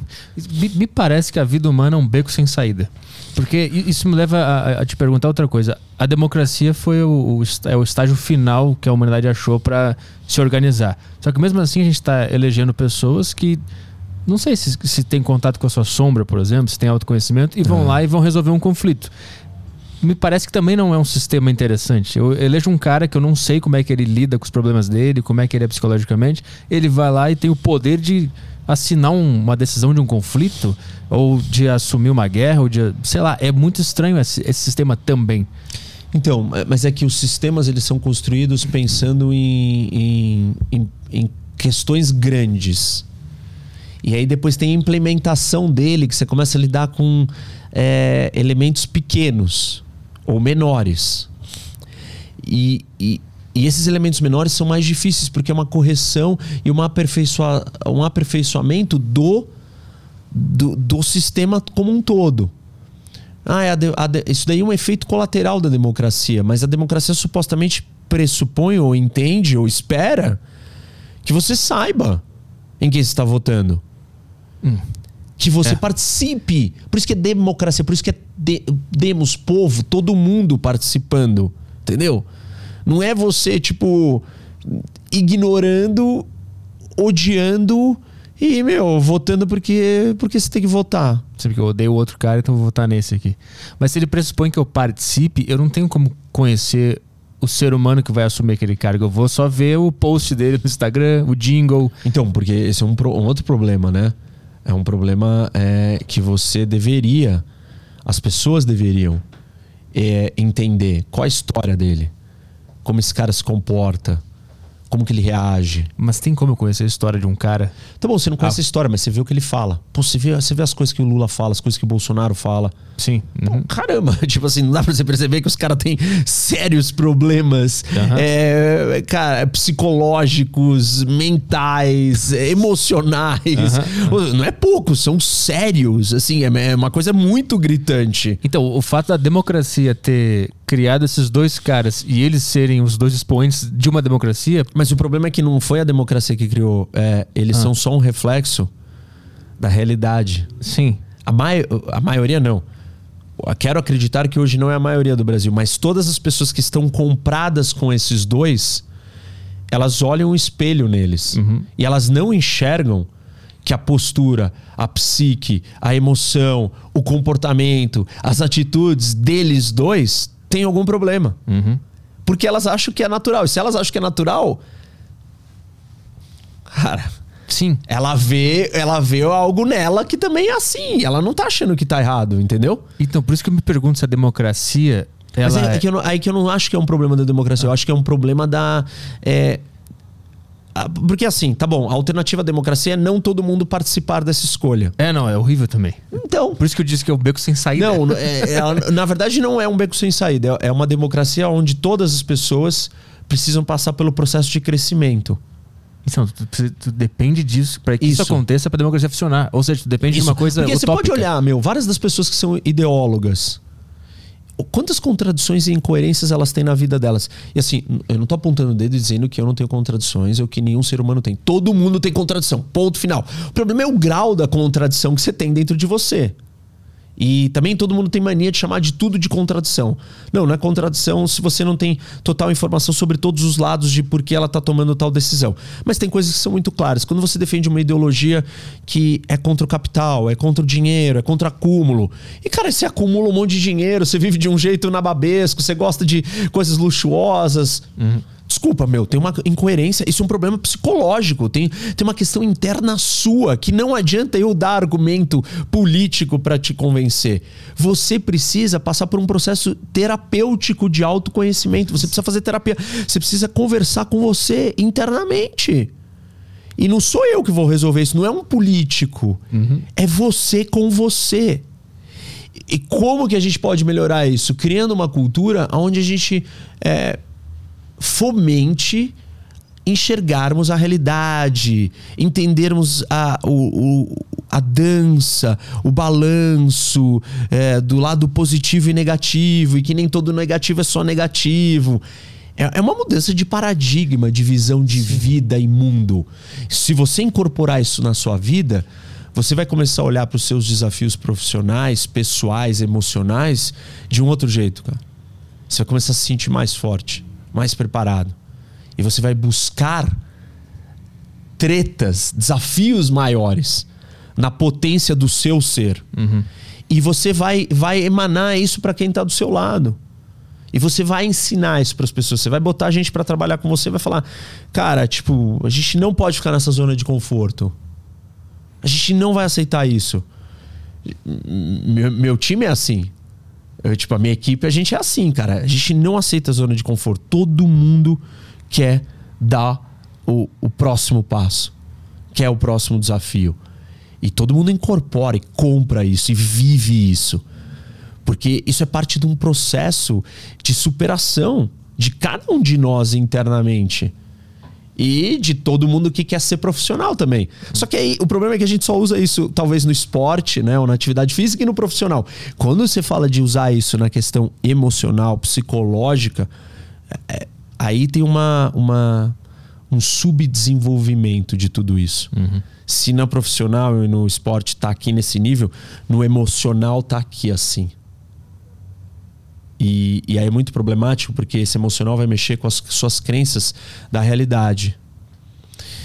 Você, você tem que ser forte, você tem que agradecer pelos desafios, mas ao mesmo tempo você tem que ter compaixão. E, e não achar que é normal é, a vida só trazer dificuldade para uma série de pessoas. Você tem que ir lá e ajudar elas. Mas você tem que ter cuidado quanto você vai ajudar porque ela também tem que apreciar a superação e o desafio. Hum, sim. Cara, é um negócio, é um equilíbrio, entendeu? Uhum. No, e eu vi isso, por exemplo, na Cracolândia. Hum. Eu estudei e pô, fiz uma pesquisa aprofundada que acabou virando um filme, é, um documentário, que inclusive tá aí, né? Tá, tá agora nas, nas plataformas. E, e o que eu aprendi, eu fui visitar várias é, o nome do, do, do fenômeno é Open Drugs Scene. Hum. Cenas abertas de uso de drogas. Existem em vários países do mundo. A maioria dos países são heroinalândias. E eu fui estudar como que na Suíça eles resolveram a maior heroinalândia que uma das maiores que já existiu no mundo, em Zurique, num parque que chama Needle Park, Parque das Agulhas. E eles só conseguiram resolver quando eles incorporaram a combinação de políticas de assistência e de é, regra, rigidez e repressão. Então, você tinha que ajudar eles, né? Você ajuda aquelas pessoas, você tem compaixão, você entende a fraqueza delas, você, é, você dá a mão para elas, você dá o suporte que elas precisam. Mas se você só fizer isso, você está jogando elas para a morte. Conforto, né? Por quê? Uhum. Por exemplo, na história do crack aqui em São Paulo, né? É, você teve uma, uma o Haddad na administração dele ele criou um programa que ele dava uma bolsa ele dava dinheiro para os usuários e deu uma e deu moradia para eles o que, que, eles faziam com esse dinheiro compravam crack o que, que eles faziam com a moradia pô Agora eu tenho um lugar perfeito para ficar consumindo crack o dia inteiro aqui dentro e virava grandes, assim, cara, depósitos de lixo, lugares horríveis, horripilantes internamente. Porque você só deu assistência. Você precisa trazer alguma ordem. Essa pessoa perdeu a noção de ordem na vida dela. Agora, se você só trouxer porrada, só ordem, regra, não, você não vai usar mais a droga. Você está negando a fragilidade e a fraqueza dela. Ela precisa de ajuda também, de compaixão. Mas só compaixão você não vai. É que nem um pai educando um filho, meu. Se você só der soft power, né? O que eu chamo, que eu, que eu falo disso no meu livro, você vai quebrar ele. Você vai preparar ele só para paz. E a vida não é só paz. Uhum. Mas se você só bater nele, só der hard power, você também vai quebrar ele. Você vai destruir o espírito dele. Uhum. Então você tem que combinar. E você tem que combinar isso na vida, em sociedade. Cara, não pode ser tão fácil, não pode ser tudo dado, porque as pessoas vão abusar disso. Isso vai ser ruim para elas. Não é só para a sociedade, vai ser ruim para o desenvolvimento dela. Mas você não pode também fazer aquilo, a vida dela virar um terror completo. Uhum. Você tem que dar as condições para ela sair daquilo, mas você tem que ajudá-la também. Então você tem que dar a mão, mas você tem que empurrar, falar, vai sozinho. Entendeu? É, de novo, a gente volta para o equilíbrio de poder, uhum. a gente volta é, para o equilíbrio entre a paz e a guerra, a gente uhum. volta entre a sombra e a persona, sim, sim. entre, enfim, todas essas, essas ma diferentes maneiras que a gente está falando da mesma coisa. Então, a, a, política, como um fenômeno humano que aconteceu na humanidade, é, uma, é um fenômeno que existe só para conseguir equilibrar os defeitos do ser humano? É para isso que aconteceu a política? É, a política ela, ela acontece porque eu vivo com outras pessoas do meu lado. Eu não vivo sozinho. Eu não vivo em isolamento. E a partir do momento que eu tenho outro ser humano ao meu lado, ele tem uma vontade diferente da minha porque ele é, ele é único. E eu sou único. E as nossas vontades, as nossas diferenças, os nossos objetivos, as nossas necessidades vão fazer com que a gente entre em choque. E a maneira da gente resolver ou interagir com as diferentes necessidades, vontades, prioridades e objetivos é por meio da política. Não existe política se tivesse só eu e essa cortina no mundo. O, o Tom Hanks na, no Náufrago, ele não faz política com, com o Wilson. Wilson. Sim. Mas a partir do momento que tem duas ou mais pessoas na, no mundo, existe política. E não é essa política que as pessoas não gostam do partido, do governo política como um fenômeno humano. Você é um animal político, eu sou. Todo ser humano é um animal político. Por quê? Você tem vontades, objetivos, desejos e necessidades. E são diferentes dos meus sempre. E quando o seu é diferente do meu, a gente entra numa rota que a gente vai ter que interagir. E aí começa a política. E aí, essa, é, aí é a negociação, a persuasão. E no seu ápice pior, ou mais destrutivo é a guerra. Mas existe alguma explicação de como que a consciência humana desenvolveu essa capacidade ao longo da história? Porque até então era tudo se resolvia na guerra, na briga, na faca, sei lá. Na, na, na... na verdade, não. Não? Eu falo disso no meu livro. Hum. É, é, os chimpanzés, os líderes chimpanzés, é, que são o, o suposto macho alfa, ele não é o estereótipo que a gente tem do macho alfa. Ou ele não era. E não é até hoje. Ele não é o cara mais forte, o mais agressivo e o mais bruto do, do bando, do, do núcleo. E ele é forte, porém ele constrói coalizões. Ele negocia. Ele conquista. Então as fêmeas têm uma relação de admiração elas continuam cuidando, às vezes. E tem experimentos do Francis De Waal, que escreveu sobre um livro que se chama Chimpanzee Politics. E ele conta que os chimpanzés eles têm a noção da política. E eles fazem política. Não é na beira da força só. Uhum. O, o, porque até se o cara, se o, se o chimpanzé alfa, o líder, ele for muito violento e muito agressivo, ele vai, ele vai criar aquele fenômeno que acontece no jogo de War. Uhum. Quando alguém fica muito forte, o que acontece no War? Todos os outros se juntam Sim. para uhum. derrubá-lo. Todos vão se juntar e vão vir para cima dele e ele não vai ter como lutar contra todos. Uhum. Então, óbvio que a sustentação dele no poder, é, é, no comando, depende dele construir alianças, dele construir negociações, dele construir agrados, dele construir empatia e atração. E isso é soft. E isso é política. Mas a, até a violência, ela também é política. E o Clausewitz, você tem dois grandes estrategistas, o Sun Tzu, que é o oriental, e o Clausewitz. As pessoas, muitos não ouviram falar do Clausewitz. E o Clausewitz é um prussiano e, e ele escreveu é, e uma das mais famosas frases dele, das mais citadas, porém não lidas, é: a guerra é a continuação da política por outros meios. Hum. Nós estamos aqui fazendo política. Estamos. Amigável. De repente você traz um tema polêmico. Cara, a conversa começa a ficar mais tensa.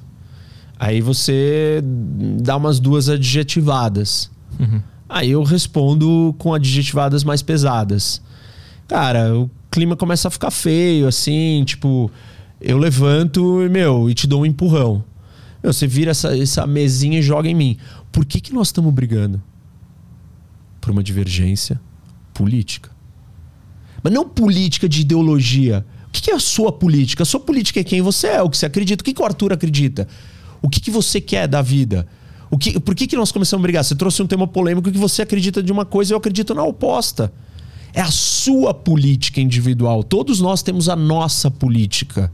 Não o que nós fazemos, o que nós acreditamos, quais são os nossos valores, as nossas crenças, os nossos objetivos, as nossas prioridades. A sua prioridade é a sua política. A sua prioridade profissional é que isso daqui dê certo. Essa não é a minha prioridade profissional. Uhum. Então, tipo assim, nós temos uma divergência porque a sua política é diferente da minha profissional. E aí tem um conjunto de todas as suas políticas, de todas as áreas da sua vida, que vão ser a política do Arthur. E a política do Arthur é diferente da do Rene. E aí nós vamos começar a conversar sobre as nossas divergências.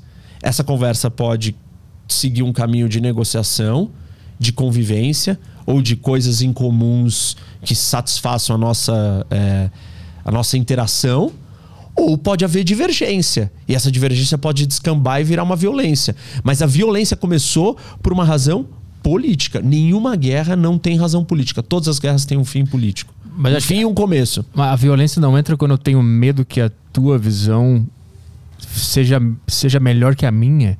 E uma insegurança minha de, puta, se esse cara tiver razão, então eu vou bater nele. Também vejo isso na dinâmica Tudo bem, mas, é, mas a razão era política. Sim. Entendeu? Mas ela descambou para um lado mais psicológico interno. É, é que, na verdade, a, a cal, o gatilho é, interno foi psicológico, mas a, a divergência é política. Entendeu? Uhum. A divergência é política. Por que, que a divergência é política? Porque você pensa uma coisa, eu penso outra. E aí, nesse processo de eu pensar uma coisa, você pensar outra, aí você olha para mim e começa a pensar assim: cara, e, e, se ele tiver certo, aí ferrou, porque isso vai me abalar internamente. Tudo que eu construí até hoje era fundamentado nisso que eu tô acreditando. Uhum. Talvez isso inconsciente. Se for consciente, já é bem evoluído. Sim. Você tá percebendo tudo isso. Uhum. E aí, inconsciente, você tá pensando tudo isso. Você não sabe, então, você, por isso que é inconsciente. Uhum. E aí você começa a, a, a ficar com medo, porque você vai perder o seu chão. Isso. Você vai perder a base de tudo que você é, de tudo que você construiu. E você perder a base de tudo que você é é um lugar assustador. E ninguém quer estar nesse lugar. Uhum. Então você vai, você vai, ah, cara, segurar, você vai segurar assim a sua verdade e vai falar: não, não, não, não destrói ela. Isso, não destrói ela. E, e, o, o que está acontecendo internamente em você é psicológico e emocional. Mas ele está acontecendo porque você tem uma visão política diferente da minha. Entendeu? Sim, mas a violência ela só existe se o cara não estiver se controlando psicologicamente. Esse gatilho, mas então pode tá... ser outro gatilho que é que é assim, que não é que eu tô com medo de perder. Eu realmente acho que a sua tá errada. Sim, mas eu acho que você tá errado. Aí eu vou te bater porque tu tá errado? Porque, meu, porque você começa a ameaçar de trazer a sua visão para dentro da minha vida. Entendeu? Mas aí o cara fica agressivo porque ele tem medo que a outra visão realmente seja não melhor. seja certa, pode ser que não seja melhor ou pior. Pode ser que ela seja imposta. Ele ah. tem medo que você vai impor ela. Ah, tá. Aí eu, aí eu entendo a, a, a, Sim, a imposição. Isso. Sim. Que tipo, você vai trazer e vai falar assim, cara, você vai ter que vir aqui todo dia sentar aqui dentro dessa sala, nesse podcast. Uhum. O seu trabalho vai ser esse. Eu falo, não, não. Sim. Uhum. Meu, não, não. Aí você fala, não, você vai. Aliás, você tá trancado aqui dentro. Aí eu tô trancado uma ova, te joga essa cadeira. Mas aí é um, é um cenário muito específico, porque eu vejo que a violência política hoje entre eh, Lula e Bolsonaro, as duas, os dois grupos, ele se baseia muito mais nesse medo de que, de que o meu chão é, suma do nada do que essa, esse medo de imposição de alguma coisa. É, sim e não. Tem várias discussões de costumes. É, Também é verdade. Que, que todo mundo tem medo que elas é. sejam trazidas. Uhum. Ah, discussões sobre homossexualidade. Ai, vão promover isso. Tipo, é isso é um medo de que, meu, a sua visão de mundo é. ela seja mudada. E você não quer que ela mude. Isso é a sua política. Uhum. Isso é a política. Política é crenças, política é valores, política é ideais, políticas é, é jeito de ver o mundo. Eu não acho que a minha mulher é, pode usar tal roupa. Isso é a sua política. Isso é uma visão política. Que afeta um terceiro, né? Isso, que afeta um terceiro. É e que se eu venho com a minha visão, cara, a minha mulher ela pode se vestir do jeito que ela quiser. Aliás, assim, eu tô até incentivo que ela use roupas mais curtas. Aí, meu, você vai ficar, você vai ficar, você vai ficar muito preocupado, você vai ficar com medo. Você vai ficar incomodado. Você vai falar, esse cara não pode continuar. Esse cara não pode falar isso, essa ideia não pode colar.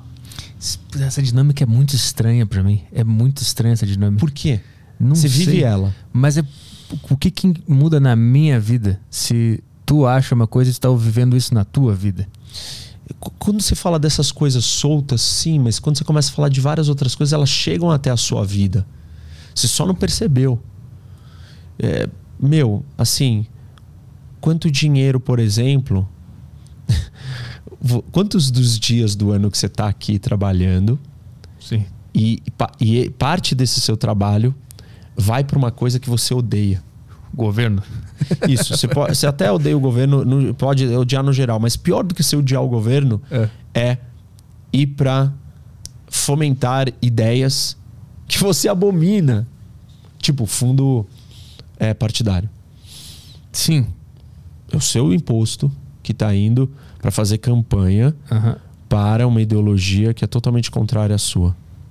Você está trabalhando aqui todo dia, você acorda cedo, você vem aqui, você trabalha para é, promover uma coisa que você acha uma aberração e que faz mal para o Brasil. Uhum. Mas aí minha... E várias outras coisas que faz mal para o Brasil. Claro. Assim, eu falei de uma coisa, é, mas sei lá, educação X ou YZ, ou a saúde e tal. Várias das coisas você não concorda. Sim, mas é que tá mexendo na minha vida. O meu dinheiro tá saindo. Isso se quiser fazer com o teu dinheiro aí, faz. Entendeu? Essa é meio que a minha Tudo visão. bem, mas não é com o dinheiro do outro, é com o seu. É, mas tá aí, te afetando. Aí tá mexendo na minha vida. Isso. Mas tá te afetando nas regras. Quando você sai na rua, o que você pode fazer, o que você não pode. É, no, no, no jeito. É, meu, vou viajar, o que eu tenho que fazer. Tem um monte de coisas da sua vida que são ditadas pelas regras da sociedade. E as regras da sociedade, elas são definidas nesse embate político, nesse caldo político. O que, que não pode acontecer? A democracia criou um sistema para que não vire uma guerra interna. Para que a, a política. É, para que a guerra não seja a continuação da política, ou que as nossas desavenças políticas não virem agressividade. Uhum. Então a gente inventou a democracia, que ela tem um monte de mecanismo, um monte de processo, e todo mundo foi concordando com as regras desse processo para quando você perder, se aceitar. Uhum. E por que, que você aceita? Porque tem um processo, porque você ter a chance de revisar lá na frente. Como? Tirando o cara que criou aquela lei que você odeia. Uhum. Como? É, criando uma revisão de um judiciário que vai falar: meu, certas aberrações não pode. Porque isso é demais, isso vai infringir no meu direito. E se todo mundo votar que quer exterminar o Arthur? Ah, todo mundo votou. A maioria quis. Sim. Não, não pode. Aí vai vir um judiciário e vai falar: amigão, tem certos direitos básicos que nem vocês querendo a gente vai deixar. Uhum. Então a democracia foi toda uma, uma construção de um sistema para evitar que a gente chegasse num lugar onde isso fosse, fosse problemático. Então é, a democracia é a solução para que não vire a guerra. Uhum. No nível nacional, internamente. Não resolve o problema do que a gente está falando lá fora, mas não vamos complicar porque nós estamos uhum. no nível interno. Tá bom, então é, não tem a guerra. E não tem. E tá dando certo. A gente não tá se matando fisicamente, não tem grupos de extermínio, de assassinatos políticos no Brasil. Existem assassinatos políticos, mas não existe uma coisa organizada onde os, os, petistas e os bolsonaristas, ou os lulistas e os bolsonaristas estão lá é, com as suas milícias, um matando as, os outros à noite. Uhum. Porque eles divergem politicamente. Não chegamos nesse ponto. Uhum. É, o, o problema é que nós não enxergamos o que nós temos em comum, independente da nossa própria visão política. Ah, da nossa visão ideológica. Uhum. E aí ela tá disfuncional. A ideologia virou a extensão da personalidade, né? E aí é isso, foda. Cara. Exatamente isso. E ela, ela se torna a extensão da, da personalidade numa escala maior porque a gente não tem a outra identidade para contrapor. Qual é a outra identidade? Brasileira. Porque hum. assim, antes de você, ou acima de você ser lulista ou bolsonarista, você é brasileiro. Isso significa que o Brasil ele é superior às suas ideologias pessoais, às suas ideologias políticas. Mas para a gente entender que o Brasil é superior, a gente tem que ter esse conceito dentro do nosso coração. E isso não está formatado, não está costurado, não está lapidado. A identidade nacional brasileira não está lapidada. Mas essa briga toda não é em nome dessa identidade nacional? Cada, cada lado acha que o seu lado é melhor para essa identidade, para esse país, Brasil? Sim e não, porque você não constrói uma identidade nacional só olhando é, para o que você pensa. Tem que existir elementos que são maiores, que te fazem colocar de lado um pouco do que você pensa e rejeitar o que você mais acredita. Eu vou, fui para a Alemanha recentemente e eu tive reuniões com vários parlamentares alemães. E um dos partidos que chegou no poder é o Partido Verde. E o Partido Verde é um pacifista ambientalista. E ele está, faz parte da coalizão que governa a Alemanha hoje.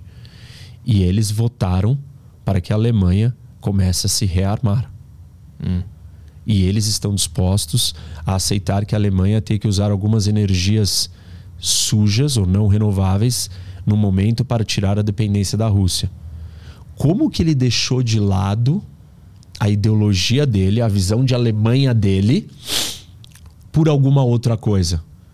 Porque existe um senso de prioridade, um senso de, de identidade maior do que a ambientalista dentro dele, que é o senso de eu sou alemão. E a Alemanha corre risco neste momento porque a Rússia está chegando na nossa fronteira e nós não podemos ficar do mesmo jeito que a gente ficou os últimos uhum. 80 anos. Então ele coloca de lado a ideologia dele, porque ele tem uma ligação, ele tem uma emoção, ele tem uma, é, um respeito a algo que toca o coração dele mais fundo do que, é, do que é o ambientalismo. Mas esse sentimento não foi o mesmo que levou a Rússia a iniciar a guerra? Foi, mas, é, mas aí. É, é, foi e não foi. Na verdade, não foi, porque assim, a verdadeira concepção de nacionalismo não é sobre o ódio ao estrangeiro, hum. mas sobre o amor ao estranho. Você era um estranho para mim até hoje. Eu não te conhecia. Eu te conheci hoje. Uhum. Nós somos brasileiros. Eu acabei de te conhecer. A maioria dos brasileiros você não conhece.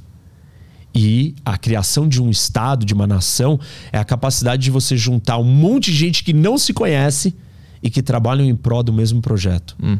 Esse é um dos maiores feitos da humanidade até então. Porque o começo das organizações entre humanos se dava em bandos de poucas pessoas 50, depois conseguimos criar uns bandos maiores de 170, 150. E o maior bando que a gente já conseguiu criar na, na nossa história são os países. E o, qual é a força de um país?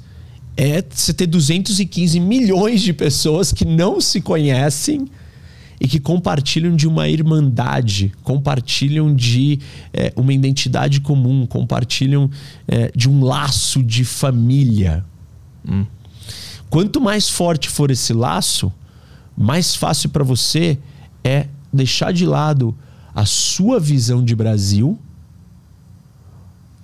para contribuir para o Brasil, o Brasil mesmo. Uhum. Defender o interesse nacional brasileiro. Porque existe uma, existe uma defesa de uma ideologia, de uma visão de Brasil, de outra visão de Brasil, de múltiplas visões de Brasil, e existe um interesse nacional. Que é uma amálgama, uma combinação, um conjunto de tudo isso que está aqui embaixo. E você tem que ter uma, uma maturidade, uma grandiosidade de se deslocar, olhar de fora e falar assim: nossa, tem um monte de coisa aqui, mas como é que eu junto tudo isso para criar o Brasil? E não falar assim, o Brasil sou o que eu acho só. Uhum. Porque se eu ficar fechado só na minha visão do Brasil, eu jamais vou construir um Brasil. Porque aí não é um Brasil. Aí é um. Resil. Arthur Zil, sei uhum. lá, tipo, entendeu? Uhum. É o seu núcleo, é o seu mundo. O Brasil é 215 milhões, é todo mundo. É, a minha pergunta é se esse nacionalismo ele, ele é interessante porque ao mesmo tempo ele mantém ali a, aquelas pessoas trabalhando em prol da mesma coisa. Isso. Mas ao mesmo tempo ela também pode criar uma rivalidade com outros povos. O nacionalismo se ele, muito se forte. Se ele se tornar um hipernacionalismo, é. sim. Mas é, aí é. Aí ele é um fascismo. Pra equilibrar ali é, é, é foda, né? Não, você só não pode achar que, que você é melhor que o outro. Sim. Ou, ou, assim, você não pode ter ódio do outro que não é o você. Uhum. O foco do nacionalismo é no amor ao estranho, uhum. não ao estrangeiro. Tem uma diferença entre estranho e estrangeiro. O estrangeiro, ele é totalmente diferente de você. Ele não fala português. Não fala. Ele não tem a história igual. Ele não tem os costumes, ele não, não sabe o que é Globo, ele não, ele não sabe o que é, é sei lá, a seleção, ele não sabe. Ele não sabe o que é o churrasco, ele não sabe as coisas igual a você. Uhum. Ele não sabe quem é o Senna. Ou ele sabe, mas ele não conecta com ele do mesmo jeito que conecta com você. Uhum. É, então é diferente. Você não vai criar uma irmandade com esse cara. Você até pode, esse é o projeto europeu. É uma tentativa de fazer isso, é transcender as nações para criar o primeiro projeto supranacional. Uhum. Cara, mas é muito difícil isso, isso é um, um, salto muito além. Por isso, que é, por isso que eles têm tanta dificuldade. Eu digo que nós só vamos fazer isso numa escala máxima da humanidade inteira a hora que a gente tiver uma visita Sim. de aliens. Uhum. Porque a gente vai ter uma identidade separada. Porque aí a gente volta para aquela dualidade do começo da conversa. Uhum. O que nos faz brasileiro? Não são só atributos de brasileiro, são a distinção do argentino. Uhum. Nós somos brasileiros porque nós sabemos que não somos argentinos, em parte. Uhum. Então, ser brasileiro também é não ser argentino. Sim. Entendeu? Uhum. É, é, a, gente se define pelo que a gente não é também, ou ajuda-nos nos entendermos não sendo alguma coisa. E isso está presente na construção de uma identidade nacional. É, e aí você fala, tá bom, como é que eu construo uma identidade nacional humana? Aí a gente precisa ter alguma referência externa. Sem referência externa, falta elemento. Uhum. A cola não vai. Por isso que não foi até hoje. Não foi nem na Europa. E não vai, não tem como. Eu não consigo vislumbrar um caminho para a construção de uma identidade é, global, é, humana, uhum. uma humanidade unida, se nós não tivermos uma referência de identidade externa de uma outra espécie. É, isso é uma, é uma cola, uma parte essencial da construção. Você é o que você é porque você olha para o outro e percebe diferenças nele e fala: Eu não sou aquilo. Uhum. Eu vejo muita gente falando que essa ideia de, de ter essa, essa humanidade global, assim, que não vai ter mais países, nós vamos todos se unirem, é uma ideia da nova ordem mundial. Aí entra um monte de teoria da conspiração. O quanto disso é verdade? Seria perigoso não existir mais país e unir todo mundo numa nação só? Seria se, se a gente matasse as individualidades, né? Do mesmo jeito que o comunismo não respeitou as liberdades individuais e a sua vontade, a vontade do Arthur criar um podcast desse jeito, com esse cenário, com essas cadeiras, meu, com esse microfone assim, cara, isso é a sua visão. Uhum. É, se você matar isso em detrimento de uma vontade coletiva, aí eu matei a sua, a su, não só a sua liberdade, mas a sua cara, a riqueza que a sua individualidade tem. A gente volta de novo para o equilíbrio. É um equilíbrio entre o respeito das suas liberdades individuais. Um projeto de uma nação é isso. eu, uma nação mais forte ou melhor, minha concepção de nação, claro, ah, não é a concepção chinesa. Uhum. Na concepção ocidental, democrática, liberal, liberal não só de livre, liberal de democrática, é uma combinação entre uh, o respeito da sua individualidade, da sua potencialidade única, em trabalho em conjunção, em respeito, em união com todas as outras individualidades, formando uma concepção ou uma parte da nossa identidade coletiva de nação. Para o chinês, essa individualidade é muito e muito inferior. É só essa concepção de nação chinesa, de povo chinês, e não do indivíduo. Uma sociedade global, né, um globalismo, essas discussões, a preocupação de quem fala disso é que se mate essas outras identidades, essas outras esferas menores de identidade, de níveis, uhum. que são as inferiores. E aí, por exemplo, nós vamos estar sujeito, imagina uma democracia mundial. A China tem, sei lá, 1,6 bilhões de pessoas. É, é, eles vão impor a vontade deles. Hum. E aí, o tamanho da diversidade que nós temos no mundo vai ser muito complicado de encontrar essa identidade comum coletiva humana. O que, que vai ser essa identidade humana? Se a gente não consegue definir ela dentro do Brasil. Uhum. Aliás, a gente não consegue definir ela em vários lugares menores que o Brasil. É, no bairro aqui já é complicado.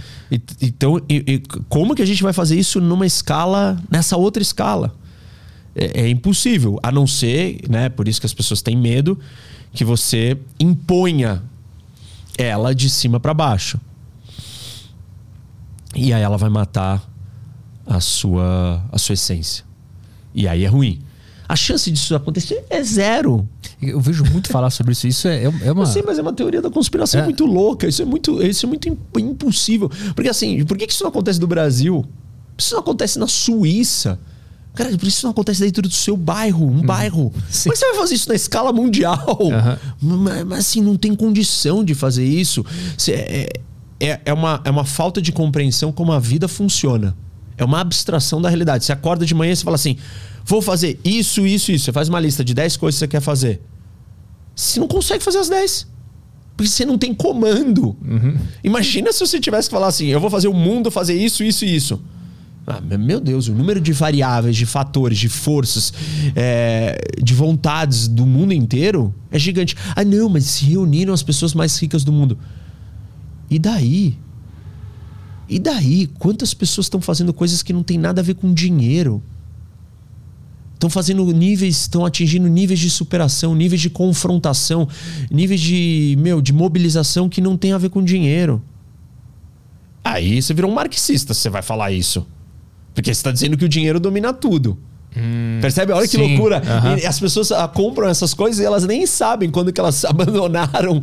é, um, um, dos campos do que elas supostamente abominam tanto e se tornaram aquilo. A lógica marxista, ela tá lá nessa teoria do governo mundial. Tá da... lá de falar que as pessoas mais ricas do mundo é, dominaram o mundo. Ah, então você está hum. dizendo que o dinheiro é a maior força do mundo. Interessante. Hum, já ouvi Marx falando disso também. Interessante. Que curioso, né? Não, não é a maior força do mundo. Existem outras forças muito maiores do que o dinheiro.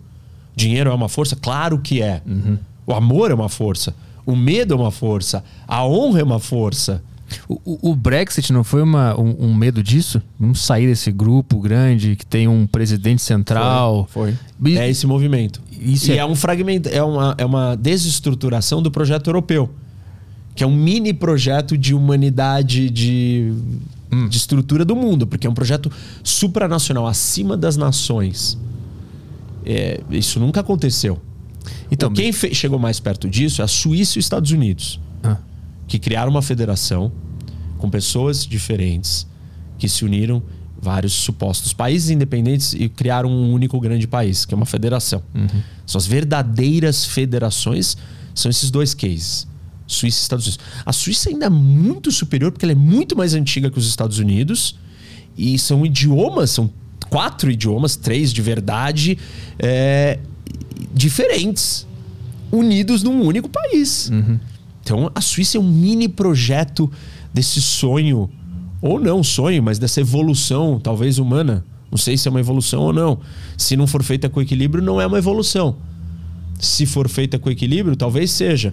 Mas as pessoas não vão estar dispostas, e esse é um problema da globalização, por exemplo, a eu defender uma coisa que é um interesse maior do mundo, mas afeta a minha vida diária.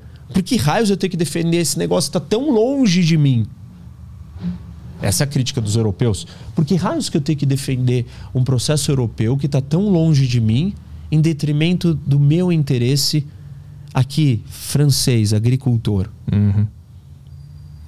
E tinha uma crítica grande. E é legítimo, era... é legítima essa, essa preocupação. Até que nível nós devemos exigir que você abdique dos seus interesses por um interesse maior? Tem pessoas que estão mais dispostas a fazer isso e outras que estão menos. É, tem assuntos que é mais fácil da gente defender isso e tem assuntos que são mais difíceis. E todo mundo transita e, e avança ou recua dependendo do tema e do momento e do, do efeito na sua vida. Uhum. Todos nós. É que as pessoas não param para se analisar disso. Uhum. Tu pode defender uma coisa hoje e não defender amanhã porque mudou o teu contexto. É esse o lance. E você, e você e defender coisas que são iguais, porém você nem percebe que são iguais. Uhum. Por exemplo, tem uma discussão muito interessante sobre risco, é, que é uma, a ideia de quando você está lidando com riscos muito absurdos, de impacto muito absurdo. É, risco é a combinação de impacto e probabilidade. Então você tem o impacto, qual o tamanho da, do efeito da, daquela, daquele episódio, daquele evento, e qual a probabilidade dele acontecer. Situações de risco onde o impacto é muito alto, mesmo que a probabilidade seja baixa, suscitam respostas da sociedade é, preventivas. Então, por exemplo, o Bush entrou no Iraque com o argumento de que era uma guerra preventiva, porque existia supostamente a possibilidade de um ataque de uma arma com uma arma de destruição em massa que causaria um impacto, uma uhum. destruição absurda. Então, é, mesmo que a probabilidade daquilo fosse baixo, estava se justificaria agir daquela forma preventivamente para lidar com um problema muito grande. A maioria das pessoas ou muitas pessoas de um certo espectro ideológico político acham absurdo essa ideia.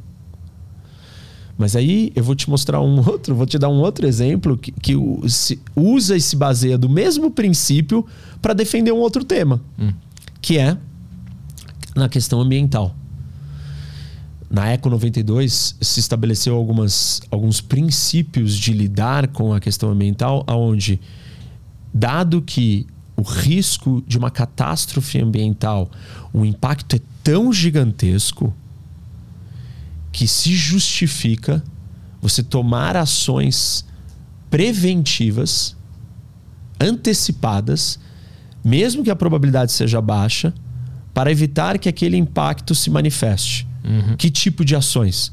Por exemplo, é, alimentos modificados geneticamente você, eu vou proibir isso, independente, eu vou agir antecipadamente proibindo isso, mesmo sem saber se isso vai me causar um mal ou não, porque se causar, o impacto é tão grande que justifica a minha ação preventiva. Uhum.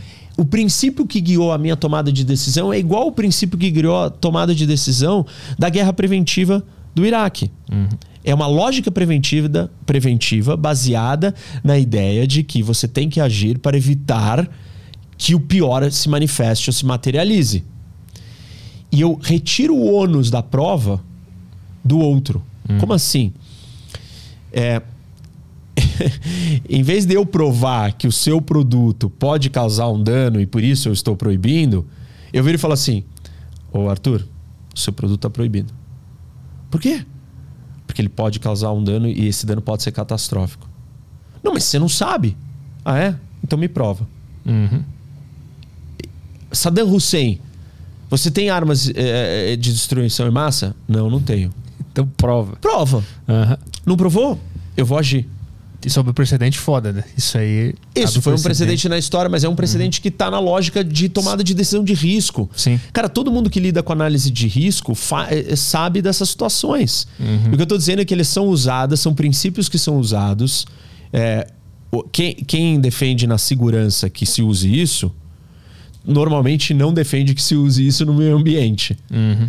E quem defende isso, que se use isso no meio ambiente, Sim. não defende que se use isso na, na, guerra. Essa é um pouco das loucuras da falta de percepção de como que você toma decisões, do que você acredita, qual é a sua ideologia, Sim. como que você vive, uhum. entendeu? É porque está muito longe da, da lógica. É, porque... Tem mais a ver com a, toda a psicologia humana por trás Isso. da parada. Tem a ver com muita autoanálise, é. com autoconhecimento, com percepção, com sair, olhar de fora, uhum. com se entender, com observar, prestar atenção, com muito estudo. Uhum. Meu, você precisa estudar muito. Como é que eu descobri isso? Nunca, nunca não, não achei isso da minha cabeça. Uhum. Eu fui ler. Eu fui ler sobre análise de risco e eu me deparei com esse problema. Eu falei, olha que loucura. Tipo, eu nunca tinha pensado sobre isso. E é óbvio, realmente, os ambientalistas são totalmente contra o uso dessas, de, dessa, desse princípio no, numa situação de segurança. E os caras da segurança são totalmente contra isso no meio ambiente. Uhum. Uhum. E a mesma coisa. É. é muito louco isso. Tu se formou nos Estados Unidos, né? Em, em, em, ciência política e filosofia, né? É, eu fiz duas faculdades lá. Eu queria te perguntar uma coisa sobre a, a liberdade de expressão, que é um assunto que está sendo bem debatido ultimamente aqui no Brasil. E eu vejo muita gente dizendo que eles prezam pela liberdade de expressão lá porque eles tiveram a guerra. E o Brasil não entende esses conceitos de liberdade e de liberdade de expressão porque a gente não teve uma grande guerra aqui. Eu queria entender por que, que tem essa ligação da guerra com esse sentimento do americano Mas da liberdade. Que, em que situação? Eu não sei se eu. Eu vejo muita, muita, muito esse argumento, assim, que eles valorizam a liberdade porque eles tiveram uma grande guerra. E aqui a gente não entende o. Não, uma guerra no sentido de ter a sua liberdade cerceada. Só posso imaginar que é isso que eles estão falando. Mas foi a partir dessa guerra que foi inventada a, a, Guerra Civil. Foi a ah. partir dela que foi inventada a primeira emenda? Dela que surgiu primeira emenda? Sim, você tem, tipo, a, a noção é, de que você tem que manter aquilo livre, tá bom? E eles lutaram por ideais ou por valores é, e por liberdade, né? Era, tipo, uma guerra. Uma parte dessa guerra tem a ver com a luta para acabar com a escravidão. Uhum. Que é.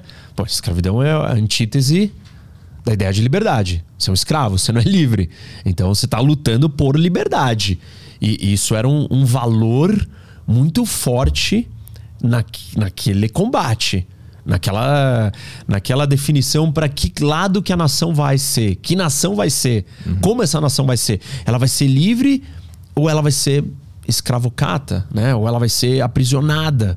É, então, é, esse é um elemento assim fundamental daquela luta. Talvez isso esteja mais próximo deles. Mas, assim, eu acho que essas discussões de liberdade tem vários tipos de liberdade, eu não sei qual nós estamos falando. Tá? A de expressão, ela, ela, ela tem a ver com uma maturidade também é, social.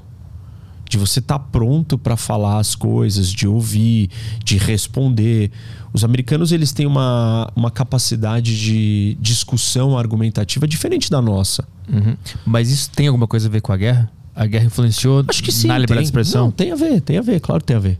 Tem a ver, tem a ver nesse sentido de você, meu, tá lutando por. Cara, liberdade era uma das causas centrais da guerra. É. O que eu acho é que quando o americano discute e, e aí você pensa assim, a discussão do americano ela não é, é não é igual à nossa. Você tem competição de debate. Uhum. Você tem clubes de argumentação. E, meu, e eu ataco o seu argumento, eu sou incisivo, eu sou duro. E, e a gente não é assim aqui. E, e, não, há, e não adianta achar que agora, ah, não, tem um monte de gente aí combativa. Não, não. Não é, é argumentação, não é ataque ao outro. Hum, não é ad hominem. Não é adjetivar você, o Arthur. É atacar o seu argumento não a sua pessoa, e não usar todos os outros recursos e falácias é, argumentativas. E, e, lá eles, eles fazem isso com mais naturalidade, isso não é pessoal. Uhum. Aqui é pessoal.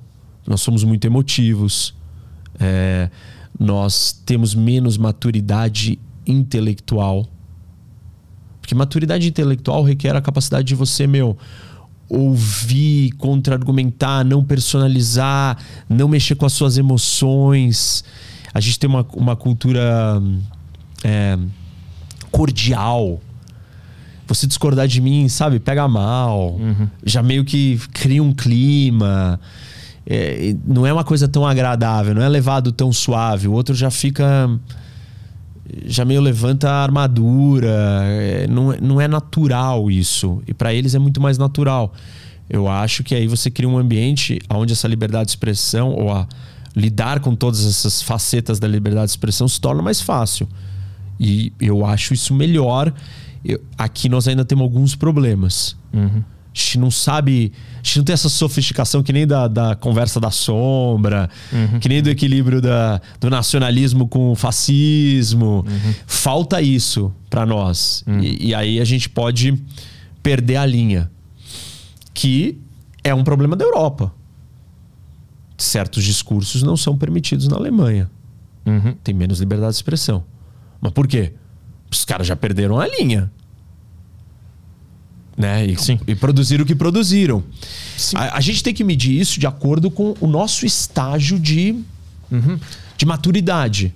Mas como é que se explica que um país que combateu diretamente os nazistas na Segunda Guerra permite um partido nazista existir lá?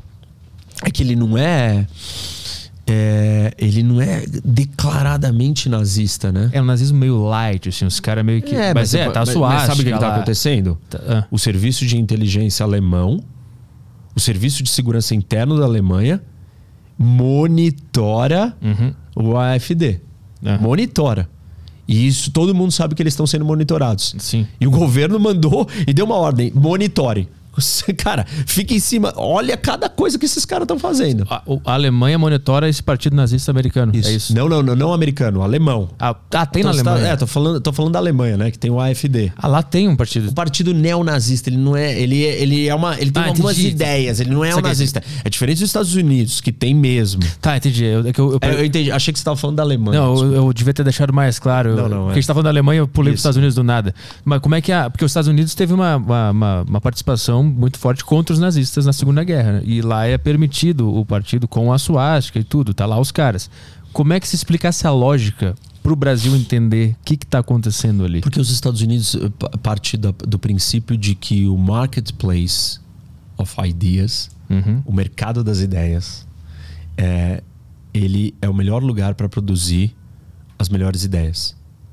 Então, a possibilidade de você trazer uma ideia ruim e eu destruir a sua ideia ruim só vai existir se eu tiver um ambiente para sua ideia ruim vir à, tona. Uhum. E quando ela vir à tona, todo mundo vai poder botar o holofote nela, achar todos os defeitos dela e quebrar ela. Uhum. É, isso tem funcionado. Funcionou nos Estados Unidos, naquele contexto, com aquela história, com aquela cultura não significa que vai funcionar no mesmo grau em todos os lugares do mundo. Na Europa não funcionou no mesmo grau. Sim. Uhum. Porque ela já nasceu de uma outra história. Uhum. Os Estados Unidos nasceu de uma história X, é, de um novo mundo, que deu certo. Por enquanto. A gente não sabe se vai continuar dando certo. Eu acho difícil a gente usar, usar isso para divulgar. Ah, tem que ser assim. Não sei, tem que medir melhor. Ou tá bom, é assim como? Qual parte a gente vai ser totalmente igual? Qual é o grau? Uhum. O que, que a gente vai dizer não e o que, que a gente diz sim? Você tem que testar essas coisas com o nível de, de preparação da sociedade para absorver aquilo. Sim. Uhum. A sociedade tá madura. Aquela história, né? No, no, profissional e no, no, no, esporte, você tá pronto para ir para a zona de, de desconforto. Uhum. E no emocional, você tá? Não, não tá. Você é um bebê. Uhum. Um bebê, uma criança infantilizada, totalmente é, fragilizada emocionalmente. Na, na questão da liberdade de expressão, a sociedade brasileira e eu não estou defendendo nenhuma forma de censura, não é isso. Eu nem sei qual, nós não estamos falando sobre nada objetivo aqui. É, nós não estamos dizendo qual é a liberdade, o nível e o grau de liberdade de expressão. Não, a gente não está estabelecendo os parâmetros, não, vai até aqui ou vai até ali. É que se estabelecer também não é mais liberdade de expressão. Né? Não, não é assim, porque nos Estados Unidos tem discurso de ódio, tem coisas que não podem. Tem assim, coisa... incentivo a alguma atitude já não, não pode, né? Tu pode dizer o que tu acha Isso. e tu não tem acha. Tem coisas lá que, é. que, também não que acabam virando, é, né? Call to action, né? Que não pode. É, tem, tem um monte de, de coisinhas ali, um debate bem jurídico. É, que é cada, cada ponto, a gente tem que entrar em cada um desses pontos para debater. Uhum. Mas é, o que eu estou dizendo é que eu não, é, eu não sei. É, as coisas elas têm que ser medidas de acordo com o nível e o contexto. Que é uma das coisas que eu falo no, no, no meu livro, no Carisma, e eu falo disso. Você tem que sempre olhar para a força do contexto. Uhum. Ignorar o contexto é muito problemático que tem a ver também com tudo que a gente está conversando até agora. Em vários momentos, o contexto era a força determinante. Uhum. É, eu, eu, não, eu não sei se o contexto do mundo não pode afetar essa situação dentro dos Estados Unidos em algum momento. De fugir do controle e começar a ganhar popularidade Isso. e aí fudeu tudo E aí novo. daqui daqui, sei lá, 50, 20, 30 anos, a gente pode olhar e falar assim, e alguém pode identificar ou fazer uma análise Vão ter contra-opiniões, obviamente. Uhum. Vão dizer: olha, o que eu acho que causou a destruição ali foi essa. essa aquele, naquele contexto não poderia se permitir que aquela ideia prosperasse. Uhum. Por exemplo, tem uma mudança no contexto de hoje: as redes sociais. Sim. Uhum. É, é uma, uma plataforma e uma ferramenta que altera a disseminação, a velocidade de certas ideias. Uhum. E que eu não sei se elas podem ser rebatidas, desconstruídas e destruídas no mercado das ideias, no marketplace of ideas, na hora. Sim, porque ela pode pegar um embalo ali. Cara, ela pega um embalo e. Como, como é que você vai discutir isso com alguém? No, no chat do Instagram? Sim. Ah, meu amigo, aí, Arthur, a casa caiu. Sim. Entendeu? Então, não dá pra gente só manter as mesmas regras em contextos muito absurdos diferentes.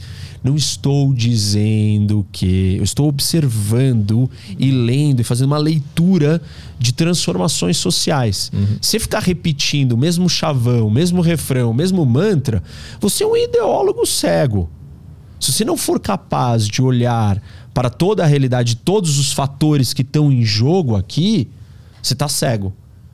E eu tento não ser cego. Uhum. Claro que eu tenho os meus vieses de cegueira, porque eu sou humano, e eu tenho as minhas eh, incapacidades de ver coisas que eu ainda nem conheço. Por isso que eu gosto muito, eu falo isso num stories meu, lembrei disso quando as pessoas te perguntam, isso tem a ver com humildade intelectual. Te perguntam quando vem uma prateleira de livros, né, uma biblioteca, fala, é a primeira pergunta que as pessoas fazem, se ela é grande, mas você já leu todos esses? Uhum. E essa não é a pergunta certa essa pergunta, na verdade, é irrelevante. Porque o fato de você ter todos esses livros significa que você identificou que existem áreas do conhecimento que você não sabe nada. Uhum. Você não precisa ter lido. Porque você nunca vai saber tudo, você nunca vai conseguir ter lido tudo.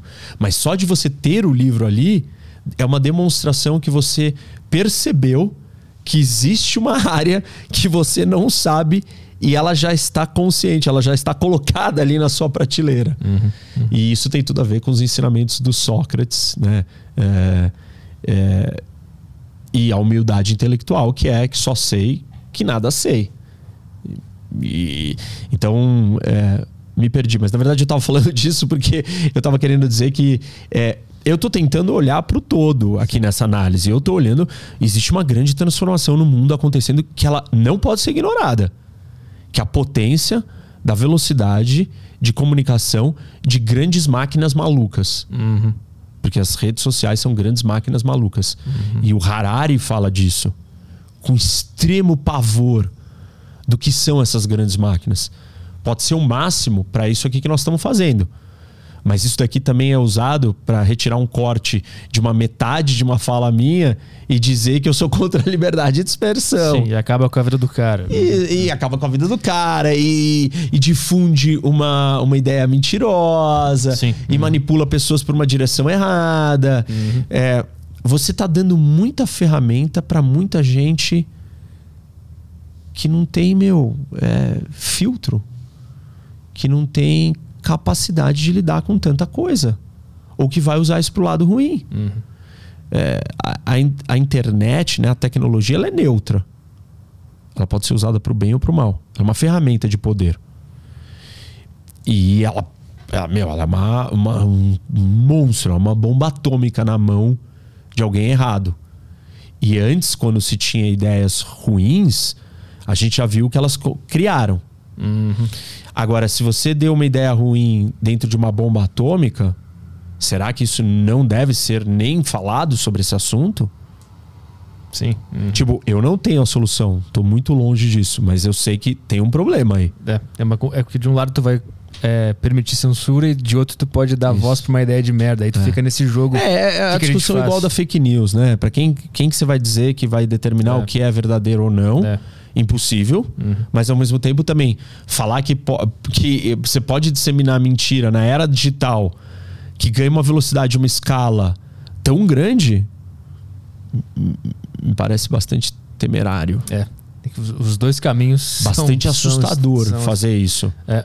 Permitir isso, porque assim, não tem limite. Se a gente pegar né, um computador ou um, um software que pega a sua cara, a sua voz e faz você falando coisas que você não falou. É o fake deep, né? É, assim, eu, nem, é. eu, não sei o nome, mas é. É, a gente já sabe que tem isso. É.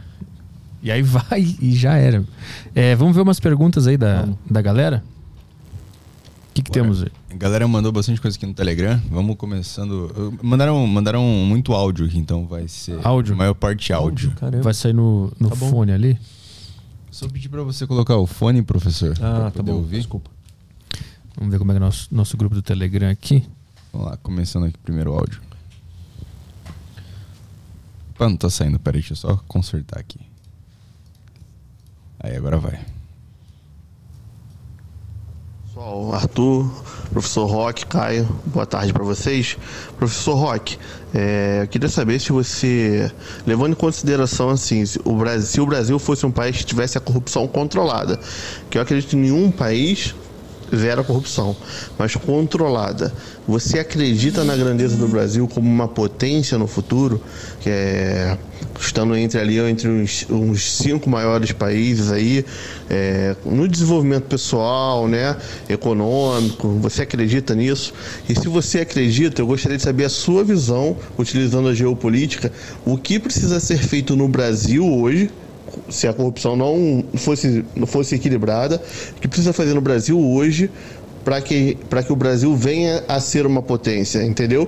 É, levando em consideração os recursos naturais, né? O que você olha assim e fala, pô, isso aqui é mal utilizado no Brasil, poderia melhorar. Ó, isso aqui a gente está gastando energia à toa, não tem por que fazer isso, tem outros países que fazem isso melhor. É, agradeço aí, tá? Um abraço para vocês. Boa, obrigado. Vou tirar, respondo e depois eu ponho de novo. Bom, é, esqueci o nome dele. Você tem aí, é, não? É, é Cortes o nome, Cortes. nome dele aqui. Ah, Cortes. Tá, Cortes. é, eu não acho que o maior problema do Brasil é a corrupção. Hum. Eu acho que é um dos grandes problemas. Mas é, é um problema que é, ele tem um aspecto cultural e tem um aspecto de regras, de cumprimento de regras, de é, aplicação da lei, de combate à impunidade. O elemento cultural ele é mais difícil. E eu acho que você trazer as, é, é, essa pressão é, repressora né, do, do, desvio, do erro, do. Erro não, né? Do, do crime, é, é um jeito de ir mudando, mudando a cultura. A gente mudou a cultura de não usar cinto de segurança. Quando as pessoas começaram a levar multas para o cinto de segurança, elas passaram a usar o cinto de segurança. Então, eu acho que tem que ter penas duras para quem comete crimes de corrupção. É, e eu acho que é possível a gente fazer isso, mas assim, as pessoas têm que entender e quererem mudar. E eu não sei se tá todo mundo preocupado com isso, porque eu acho que a questão cultural ainda fala muito alto. Quando você tenta mobilizar, todo mundo meio que, ah, não, mas o que, que tem de errado nisso? O que, que tem de errado fazer aquilo errado? E a corrupção não é só a corrupção na grande escala, ela começa com os pequenos atos de malandragem, de, de jeitinho do brasileiro. Então, eu. Assim, é, é, uma, é um desafio grande, Mas eu não acho que é o maior problema do Brasil, porque na, na pergunta do, do Cortes, ele falou.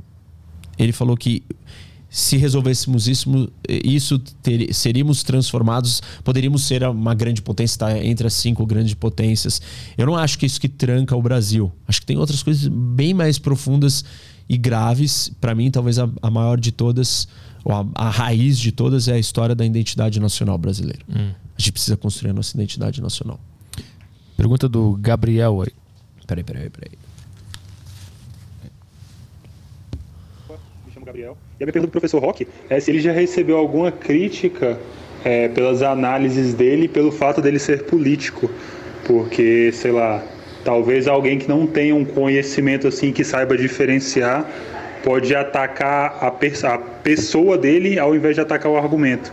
Se ele já teve que provar que, aquele, que aquela explicação que, ela, tá, que ele estava dando não era só por um motivo político que ele defende, e sim por ter um embasamento é, teórico ou, ou, histórico. E só parabenizar pelo Aderiva. Boa, Melhor podcast do Brasil, apenas. obrigado. Bom, é, todo dia, quem que é? Como que ele chama? Gabriel. Gabriel. Gabriel, todos os dias eu sou atacado por todo tipo de coisa. As pessoas hoje na era digital, elas te atacam porque elas não concordam com você. Elas te atacam, é, e aí esse é um problema também né, é, do Brasil, porque você é político.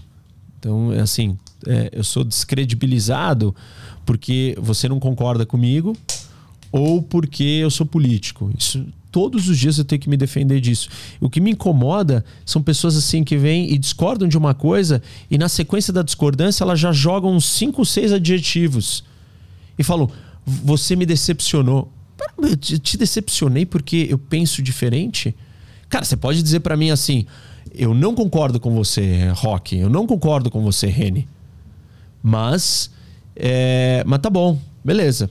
Agora, tipo, eu, eu esperava mais, você me decepcionou. Meu, desculpa, suas expectativas estão no lugar errado. Você colocou a emoção errada nisso daí. Você não tem que ter decepção com divergência.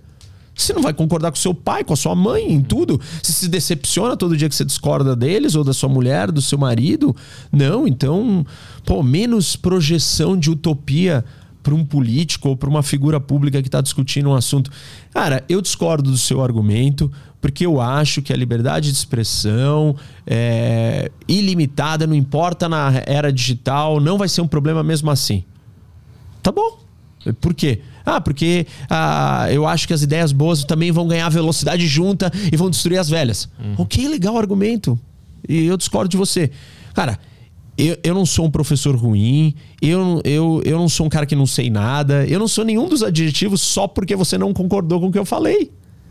Infelizmente, a gente tem que debater assim. Eu fico o dia inteiro lidando com gente falando isso. E eu tento educar elas. Porque ela já começa e fala assim: Meu, é, eu discordo do que você está falando, mas nem por isso eu vou te chamar de nenhum dos adjetivos que você está me falando, e nem por isso eu vou me decepcionar com você, ou eu vou te achar é, um traidor, ou eu vou te achar, sei lá, quais outras 30 coisas que você vai falar para mim. Eu discordo de você, a gente pensa diferente, e faz parte pensar diferente. Esta maturidade é, o brasileiro não tinha. E vou dizer uma coisa, vou dizer mais. É, eu não tinha tanto antes de entrar na política. É, eu, eu, eu, eu, discutia as coisas com mais, mais, paixão. Ah, sim, entendi. Eu tô perdendo isso. Uhum. Porque eu tô virando e falando, cara, você escuta tanta opinião, é tantas divergências de tantos assuntos, de todas as horas, de tantos lados, com tantas visões diferentes, que uma hora você vira e fala assim, cara, não, não adianta, não faz diferença nenhuma. É só cada um pensa diferente do outro. E eu não posso me desgastar. Eu, o meu desgaste vem de tentar modificar, educar, trazer uma percepção é, emocional e social para essa pessoa, para ela não agir mais assim, porque a gente vai construir um país melhor se ela não agir assim. Porque as conversas vão ser mais adultas, mais maduras, mais sofisticadas, mais ricas e grandiosas. Você não vai ter mágoa emocional, você não vai ter ranço meu. Uhum. Você só vai falar, cara, eu não concordei com isso aí. Aí você vai ter que repensar por que, que você não concordou com argumentos e não com emoções. Uhum. E você vai atrás dos seus argumentos. E você vai continuar me ouvindo. Você vai continuar conversando comigo. Porque você não implodiu a ponte de conversar comigo. Agora, quando você me joga 30 adjetivos, você implodiu a ponte. E dependendo dos adjetivos que você me jogar, eu vou te bloquear. E aí acabou. A gente nunca mais vai falar, porque não dá. Não dá pra eu falar com alguém que quer xingar. Próximo Sim. áudio aqui é do Daniel. Boa. Ô, salve Petri, Caio, o professor Roque. Eu queria perguntar, porque é um tema recorrente nas suas entrevistas, que o Brasil nunca teve uma guerra que criasse uma identidade nacional. É, eu queria saber se, na sua visão, existe uma, um outro caminho que não a guerra para criar essa identidade, porque assim, eu imagino que no século XXI eu acho que é um pouco tarde para o Brasil tentar se construir dessa forma. Valeu, obrigado. É, fazer uma guerra agora, vamos organizar. Como, como, é que ele chama? Como é que ele chama? Eu. É, Daniel. Daniel. É, pô, excelente pergunta, Daniel. E na verdade, essa pergunta ela é o que eu não disse, né? E aí o que eu não disse parece que eu estou dizendo. E esse tem um problema de estar tá nesses lugares publicamente falando sobre várias coisas, porque eu não posso passar oito horas aqui falando e cada fala, frase que eu fizer, eu tenho que dizer todos os elementos paralelos ou complementares à minha fala. Então, é. eu não disse isso, então não é, não é para deduzir, eu não estou dizendo que você disse, deduziu isso, Daniel, mas muitos podem deduzir que eu estou dizendo que a solução para o Brasil é fazer uma guerra agora. Então, eu disse que um dos elementos formadores de identidades nacionais é, ou, ou, de coesão nacional foi a guerra, na, com o nascimento de nações.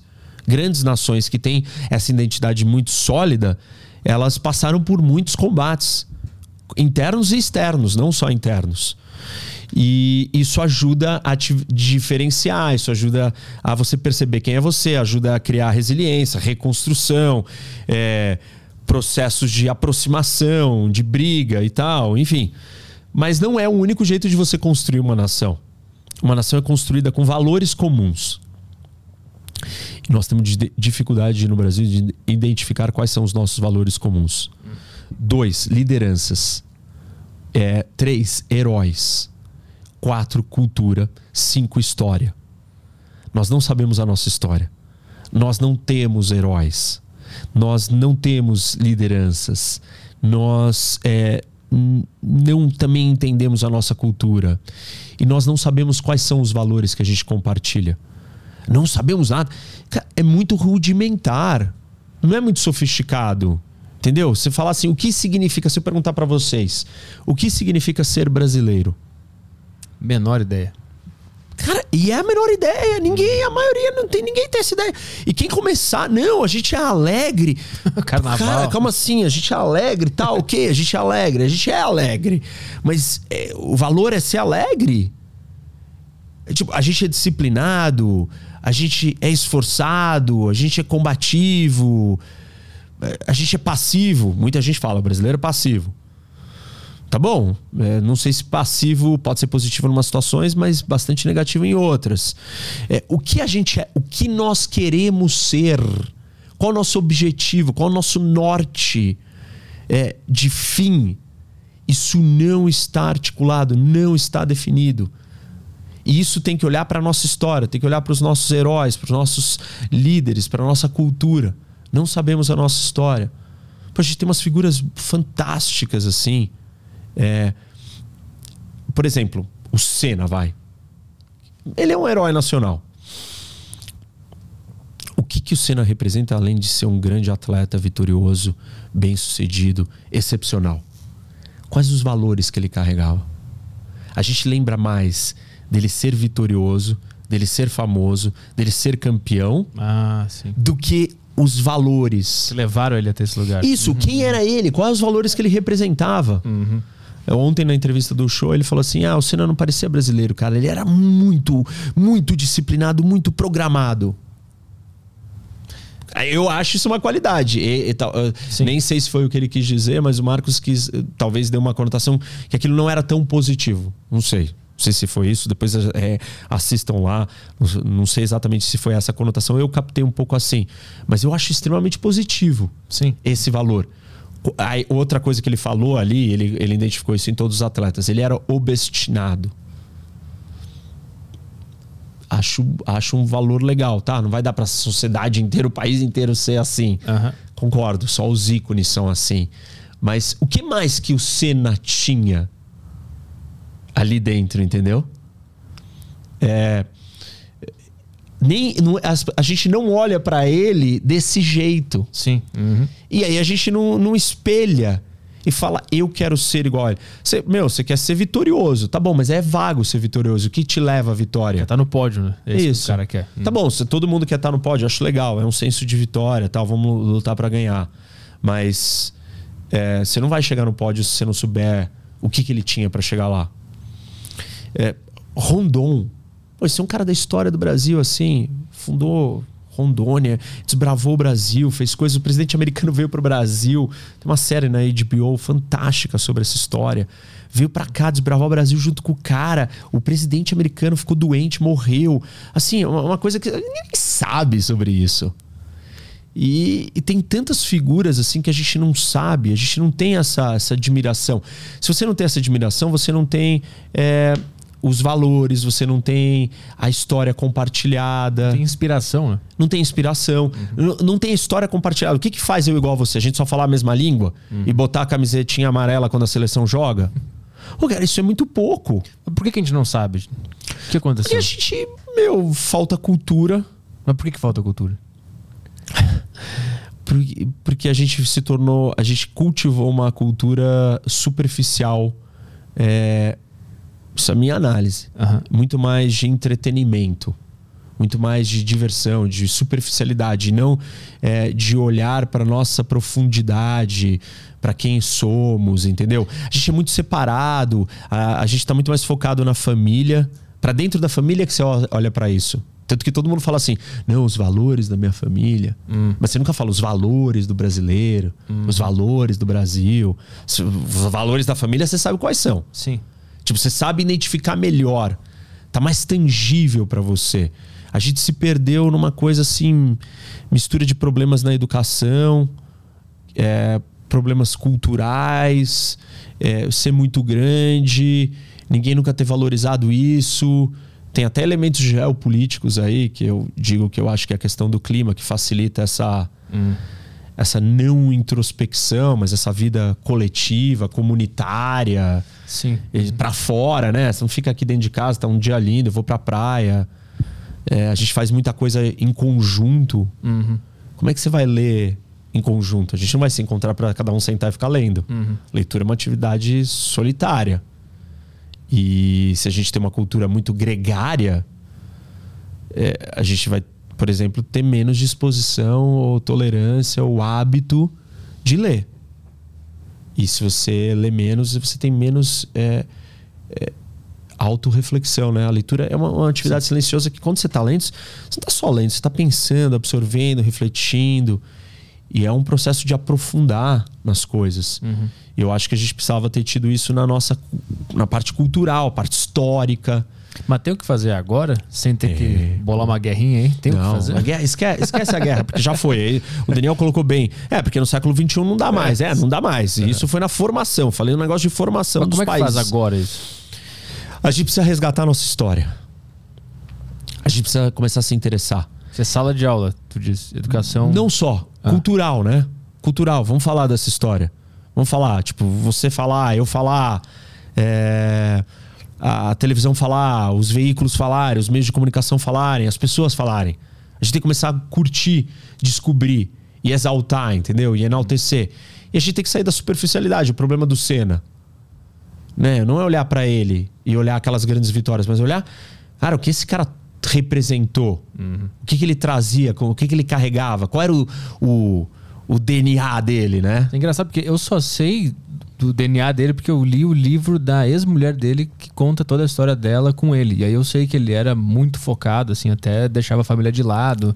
E Então, tava... mas você viu, foi leitura, ó que É. legal. Foi a leitura que te É, trouxe exato. isso. Uhum. Então, a gente precisa desse hábito. Assim, a gente precisa de muitas coisas para chegar em outras. Você não chega numas delas sem algumas.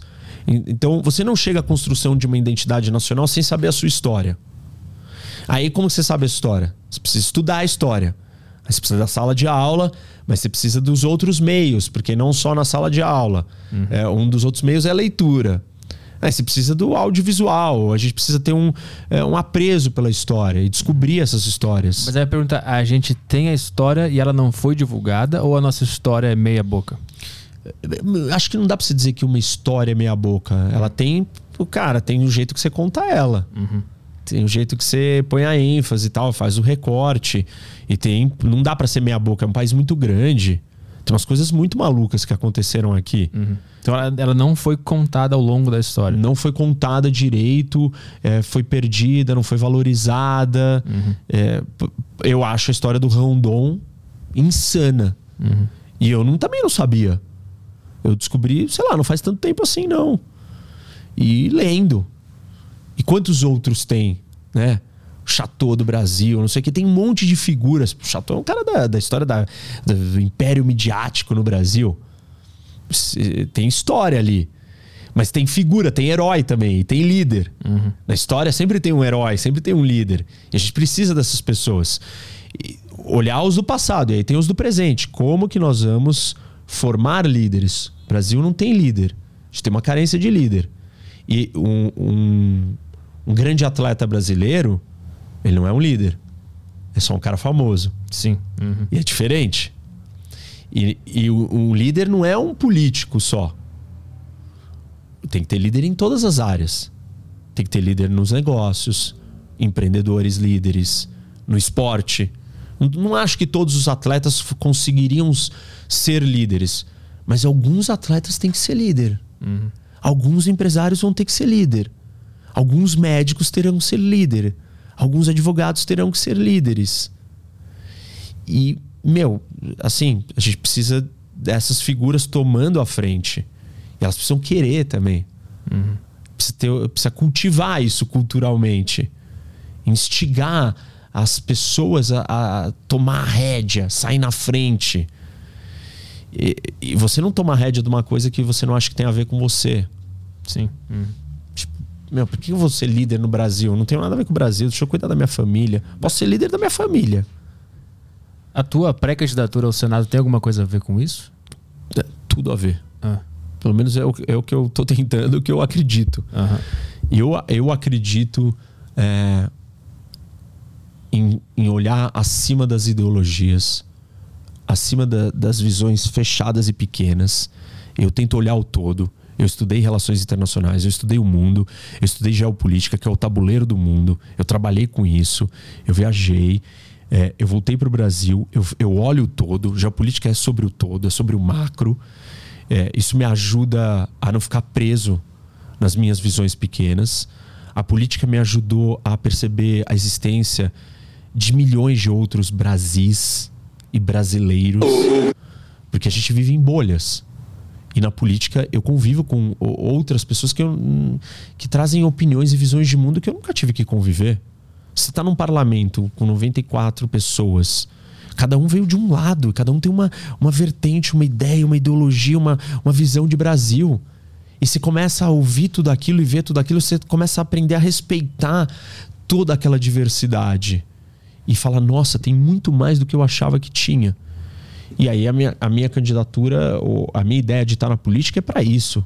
É para ajudar. Eu tenho dito para as pessoas: meu, não tem nenhum bônus para mim aqui dentro. Nenhum.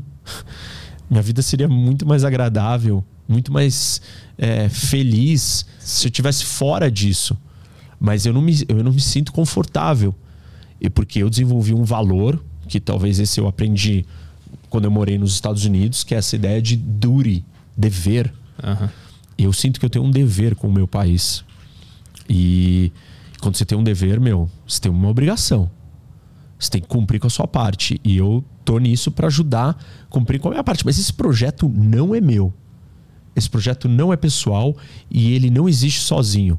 Esse é um projeto de todos nós. Todos que estão comigo, todos que me apoiam, todos que discordam de mim, mas chegam à conclusão que eu sou sério e que eu tô aqui para ajudar o Brasil e essas pessoas precisam se juntar a mim, porque eu não faço isso sozinho. Primeiro que eu não sou eleito sozinho. Não só não sou eleito fisicamente com o voto na urna, eu não sou eleito, eu não faço campanha, eu não vou a lugar nenhum. E eu tô representando, eu tô trazendo gente que tá olhando e quer modernizar o Brasil, quer consertar o Brasil e que quer construir essa ideia de Cara, nós somos da mesma família. Vamos se superar, vamos achar os nossos talentos. Os nossos defeitos, eles estão claros já. Agora, quais são os nossos talentos? Vamos botar eles acima dos nossos defeitos? Vamos conseguir fazer uma grande terapia coletiva é, maior e, e achar o nosso equilíbrio? Porque nós estamos muito desequilibrados, nós estamos muito para os nossos defeitos e pouco para as nossas qualidades. A gente tem que resgatar essas qualidades e botá-las para trabalhar, para funcionar. E, e, eu quero fazer isso. Mas isso não é sozinho, isso não sou eu.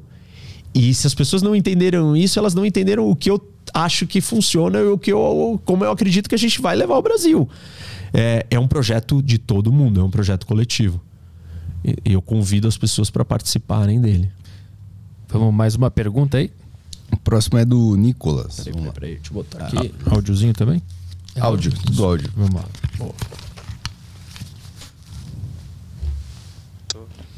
A minha dúvida é a respeito de uma narrativa que existe de que a estrutura do Brasil política é, legislativa junto da própria contexto da formação da Constituição que a gente tem hoje, que se difere do que tem em países desenvolvidos em vários aspectos, seria uma estrutura fadada ao colapso, assim, de pensando em longo prazo, e que é insustentável, vamos dizer assim, dado ao aumento de gastos que só que a gente tem visto só crescer.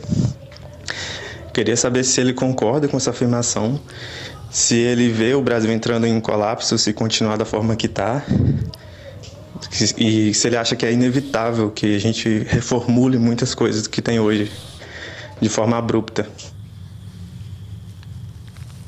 Bom, é, como que ele chama? Nicolas. Nicolas. Eu acho que nós temos problemas estruturais, sim. E esses problemas estruturais estão na, na organização das regras que nós criamos na Constituição. A gente não colapsa porque nós somos muito grandes e quando a coisa aperta demais, no último minuto a gente faz algumas pequenas mudanças que aliviam uhum. o gargalo que tá chegando no assim, né, no é, a corda no pescoço, a gente tira ela por um pouco, mas a gente nunca destrava o Brasil para um caminho da prosperidade, da modernidade. E, e essa batalha ela é, ela é muito árdua, ela é, ela é longa, é, ela é lenta, porque tem muita gente que ainda não alcançou a percepção de que isso seria o melhor para o interesse do país, da nação. E convencer essas pessoas vai ser difícil, lento. É, algumas vezes nós não conseguiremos convencer, nós teremos que ser estratégicos, negociar algumas coisas para ter alguns avanços, entregar para essas pessoas outras partes que elas querem e, e dar, soltar travas em certos caminhos que terão efeitos dominó em várias outras áreas que hoje a gente não consegue destravar. É, Para isso precisa de visão, precisa ser estratégico, precisa entender o tabuleiro inteiro, todas as peças, quais são os entraves, quais são os obstáculos, quem não quer que isso aconteça, qual é o modelo certo que a gente consegue fazer no estágio que nós estamos de maturidade de política, de entendimento do todo, é, de tolerância, de visão do interesse de todo mundo maior. São muitas variáveis difíceis para você equacionar. É, se nós resolvêssemos isso, o Brasil poderia deslanchar. E eu não falo só de mudanças na questão econômica ou contábil da Constituição, né, de gastos e tal, mas eu falo de algumas coisas que estão atrasadas, estão erradas, estão travadas e elas travam a modernidade do funcionamento do nosso todo. E esse não funcionamento do todo suave é, esmaga cada pequeno funcionamento o funcionamento do seu negócio, é, da minha vida como trabalhador, da minha realidade, da, do meu transporte. Essas coisas elas estão ligadas, é que são complexas e profundas, então as pessoas não entendem a conexão com o dia a dia, elas estão preocupadas com o resultado final. Só que para ter algumas mudanças de resultado final, é, é um caminho longo, mas precisa ser feito. Tem um áudio do Islas. Opa, boa tarde todo mundo aí. A minha questão é o seguinte: é uma coisa que eu percebo, não sei se é verdade, mas na política parece que tem muito aquela mentalidade de time de futebol, sabe? De torcidas rivais, só que transferido isso para política, tipo, principalmente para candidatos mais, sei lá, populistas. Ah, queria saber se tem algum algum jeito de combater essa mentalidade aqui no Brasil, sei lá, se tem alguma esperança para que um dia isso vá passar. E também queria deixar uma opinião, que é que a gente devia ter continuado sendo um império monárquico mesmo, que aí a gente não teria que se preocupar em cada dois anos ter que ficar indo lá na puta que pariu, apertar alguns botões e achar que fez alguma coisa. Valeu, galera. Ótimo podcast aí. o rei decide. Como que foi a primeira parte da pergunta? É o negócio que a política virou time de futebol ah, no Brasil. Sim, sim. Eu, tenho, eu, tenho, um vídeo que eu convido todos aqui que estão nos assistindo para ir no meu canal, Professor Rock, é, que chama Por que eu não quero ser amado? E que eu falo que o, a gente trata a política ou como religião ou como futebol. Ou é torcida ou é endeusamento. Isso é muito grave. Isso tem a ver com aquele provérbio, com aquele ditado né, cultural brasileiro que tem três coisas que você não discute no Brasil: uhum. religião, é, futebol e política. Sim. Percebe como a gente conseguiu pegar as duas e transpor porque a gente já, de uma certa forma, colocava a política no, mesma, no, mesma, no mesmo saco Sim, que tríade. o resto. É. Na mesma tríade, a gente juntava, o ditado já tinha juntado, porque a gente achava que era da mesma categoria, e aí a gente literalmente incorporou as outras duas dentro da política, que é o futebol, a torcida e a, e a religião. Isso é muito problemático, é muito errado. É um vídeo curto, tem uns 15 minutos, sugiro que vocês assistam. É bem legal, faço essa comparação uhum. e por que é um problema. É, é um fato. A gente trata política como torcida. E a segunda parte do que ele falou, eu discordo, porque é, eu não acho que. Primeiro, que não existe monarquia. É, as monarquias democráticas, parlamentares, né, ou parlamentaristas, você vai votar. Então não tem essa de ah, você põe o rei lá e, e, e não vota. E votar, pô, é exatamente tudo que eu estou dizendo. Votar é uma das melhores coisas que a gente precisa. É uma das maiores armas que nós temos. Assim, as pessoas não entenderam que se elas não participarem, elas vão ser governadas por quem elas não querem. E participando pode ser que sejam por quem elas não querem. É. Mas mesmo assim, se elas participarem com muito afinco, elas vão conseguir convencer mais pessoas. E elas vão conseguir que seja as pessoas que elas querem. E mesmo se não der certo, graças a Deus, na democracia, depois de quatro anos você vai lá. Tenta de novo. E troca. Uhum. E tenta de novo. E vem com outra estratégia. Agora eu vou ter que eleger esse cara, porque aqueles ali, pelo amor de Deus, a gente tem que fazer de tudo para eleger esse cara. E você passa quatro anos trabalhando para que aquele cara seja eleito. Uhum. Né? Para que aquela pessoa seja eleita, porque você entendeu que aquilo é fundamental. Então, quando as pessoas viram e falam assim: ah, vocês políticos, eu só posso falar para elas o seguinte: vem para cá, vem, vem pro jogo. Você não desce pro jogo, vem aqui jogar, vem ser político então. Por que você não vem? Porque as pessoas não vêm, vem para cá. É porque é muito estressante, né? Beleza, então alguém vai ter que fazer. Então, meu, assim, é, é um trabalho duro, difícil, ruim e alguém tem que fazer. E se você vai atacar todos que estão fazendo, meu, desculpa, você vai desencorajar todo mundo que vai fazer isso. E, e tudo bem, existem os caras que são safados. Ok. Eu não estou dizendo que você tem que é, gostar deles.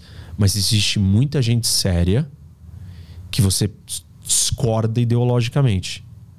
E você tem que tomar cuidado como você trata essas pessoas. Hum. Porque elas são sérias. E discordância ideológica é uma realidade da vida. Você discorda ideologicamente da sua mulher, do seu pai, da sua mãe. Você discorda de todo mundo. Você vai discordar do político falando dos assuntos mais problemáticos do país, que são os assuntos mais polêmicos. Óbvio que você vai discordar dele várias vezes. Então você tem que ter maturidade para entender. Cara, eu discordo do meu pai, mas ele ainda é meu pai, eu convivo com ele. Eu discordo desse cara, mas ele é sério. É, é, tá bom, eu concordei mais vezes do que discordei. Se eu discordei muito mais vezes do que concordei, talvez esteja na hora de eu escolher um outro. Escolha um outro sério. E quando você discorda de um, de um outro que você não gosta, um outro político que você não gosta, se ele for sério, discorde com educação, com maturidade. É, cara, sem adjetivá-lo. Eu queria só voltar um pouco para aquela pergunta da dinâmica de esquerda e direita ter uhum. virado o time de futebol. Isso é um sintoma de um país é, politicamente jovem? Eu pergunto isso para saber se isso aconteceu em outros lugares também. E é uma fase que vai passar ou é uma anomalia que aconteceu no Brasil? Não, eu acho que acontece em todos os lugares. Ah, existe a paixão e a torcida é apaixonada, né? É, é curioso porque assim, e, e essa é uma das contradições que eu falo no meu vídeo. Você não muda de time que você torce. Ó, em dois anos eu fui palmeirense, mas agora pensando bem, você é São Paulino. Não, aí meu, agora eu cansei, você corintiano. Isso não acontece. Olha que loucura. Uhum. É uma loucura se você passar a vida inteira defendendo o mesmo político. Assim, tipo, o cara, meu, vai, volta. Você, você precisa trocar. Ele serve para um cargo, de repente ele não serve para outro. Ele serve num contexto, de repente ele não serve de novo depois de quatro anos no mesmo contexto. Ou serve. Ou ele serve para outros tipos de cargo e para alguns não.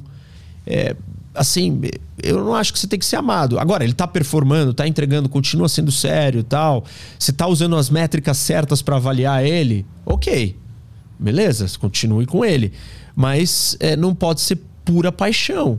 E aqui no Brasil é muita paixão, é muito torcida. Mas isso é uma fase que outros países passaram também? Ou é aqui que aconteceu isso? Não sei se outros países passaram. Acho que existe paixão na política em todos os lugares, porque ela mexe com emoção e não com razão.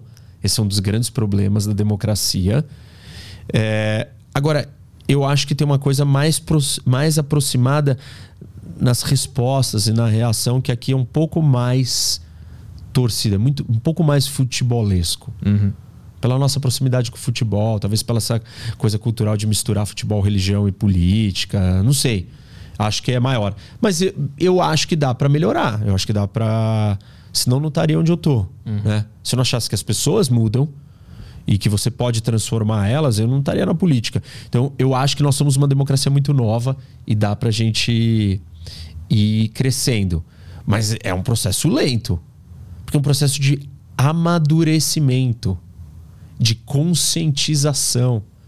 Compreender que eu me comporto assim. Uhum. Olhar para mim e parar e falar, pô, mas.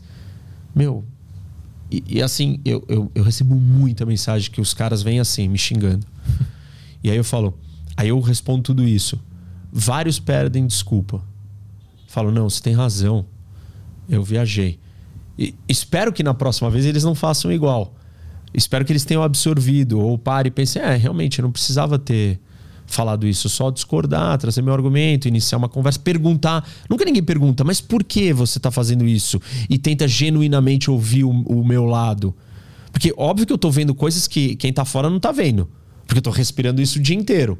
Então eu tenho mais fatores na minha tomada de decisão que quem está do lado de fora não está. Tem que ter um, um crédito de confiança. Senão vem você fazer o que eu estou fazendo. E se você não tá afim de fazer o que eu tô fazendo, porque você não tem saco de ouvir todos os lados e todos os fatores e todos os aspectos do problema que eu tô lidando, então delegue. Quando você delegue, aceite que a sua, a, a, o seu conhecimento da informação é limitado, portanto, a sua decisão, a sua análise não vai ser completa. E eu devo ter mais fatores para ter chegado naquela conclusão Portanto, né, ou de fato confie, ou acredite, ou respeite, ou converse, eu estou à disposição para expor os critérios e o que foi colocado em jogo. Tem coisas que eu nem consigo falar, porque não dá para ficar falando isso por um chat do Insta, e outras que eu não posso falar em público. Vamos ver mais uma pergunta aí. Próxima do Diego. Diego Lopes. Boa tarde aí, Arthur, Caio, professor. Queria perguntar sobre a terceira via. Eu vi um corte do professor Rock no Flow que ele comentava que ainda tem tempo de surgir uma terceira via. É, ele até pontuou que o Bolsonaro ele acabou sendo eleito. Não, não foi do nada a expressão que ele usou, seria algo como inesperado assim, porque ele acabou correndo mais pela internet, né? E que hoje o mundo as coisas acontecem muito mais rápido. Mas ninguém, pelo menos até onde eu vi ali, ninguém tinha pontuado o fato que mesmo o Bolsonaro jogando o jogo da atualidade, né, fez uma campanha mais na internet e tudo, ele já vinha construindo uma persona ali na, na internet de revoltado, de revolucionário, que ia mudar tudo que estava acontecendo ali, juntando uma galera que estava mais revoltada, né? E isso levou uns anos. Eu lembro que ele ia no. Acho que se eu não me engano era Super Pop que tinha da Luciana Jimenez e ele ficava falando as besteiras dele lá e, e o pessoal começou a a meio que admirar ele desde aquela época, assim. Então, é, ele não, ele demorou um tempo para construir. Tem como uma pessoa surgir assim com popularidade hoje, é, mesmo em relativamente pouco tempo? Eu acho que tem. Eu acho que as pessoas. É, a velocidade das coisas hoje é muito mais rápida do que quatro anos atrás, por exemplo. Então, eu diria que sim, dá para surgir uma pessoa. O que como que ele chama? O... É o. Diego, né? Diego, isso. Diego. O que o Diego fala é, da aparição do Bolsonaro né, nos programas e da persona dele, sim, já existia. Mas ele foi favorecido pelo contexto. Aquela persona, eu explico isso no meu livro, ela, ela funciona para aquele contexto. Outros contextos, aquela persona não, não, não tem tração. Uhum. Então, ele calhou de ter uma persona no momento certo. Ah, o contexto favoreceu ele. É, que as pessoas estavam em busca de alguém combativo que fosse confrontar o PT. Ninguém aguentava mais o PT. Ninguém aguentava mais as histórias, a, a corrupção toda. E aí o Bolsonaro surgiu como esse cara combativo. E, e esse é num contexto especial. É, esse contexto não existe sempre. Cada contexto é um contexto diferente, cada momento tem uma história, uma situação diferente. O Trump não conseguiu ser reeleito depois da pandemia, porque aquele contexto, aquele estilo dele já não servia para aquele momento de pandemia. O Bolsonaro, de muitas maneiras, será testado. Se o estilo dele, o jeito dele, a persona dele é suficiente, satisfatória para o contexto que nós vivemos em 2022 em outubro de 2022. Hum. Não agora. Porque daqui até lá, o Brasil vai dar várias cambalhotas, Diego. E só dá cambalhotas. Olha o que aconteceu em um mês. Um, mês e meio atrás a gente não tinha guerra na. A qualquer momento uma coisa absurda e louca pode acontecer. Cada vez mais. Dentro da política. Eu tô passando assim, os últimos dois meses para mim tem sido. Meu, juro, parece que eu tô num Cara, nem sei. No, no Montanha Russa é pouquinho. É, Montanha Russa é uma, um brinquedo perto do, do tipo de. Parece uma nave que fica subindo e dando volta. meu, que nem um ping-pong maluco. As coisas, a quantidade de coisas que estão acontecendo dentro do cenário político no Brasil nos último, no último mês e meio é gigantesca. É transformadora. E vão acontecer mais umas 10 dessas até o momento da eleição. Então, dá tempo sim. Eu, eu, eu só não acho que a gente tem que falar, não, acabou, a eleição acabou. As pessoas não estão preocupadas com a eleição ainda.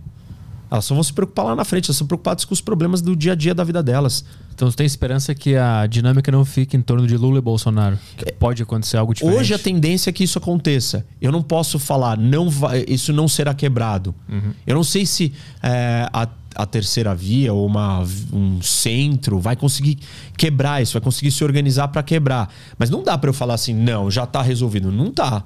Porque olha o que aconteceu em 2018, Bolsonaro levou uma facada no final, perto da eleição. Uhum. Olha o nível das coisas que acontecem.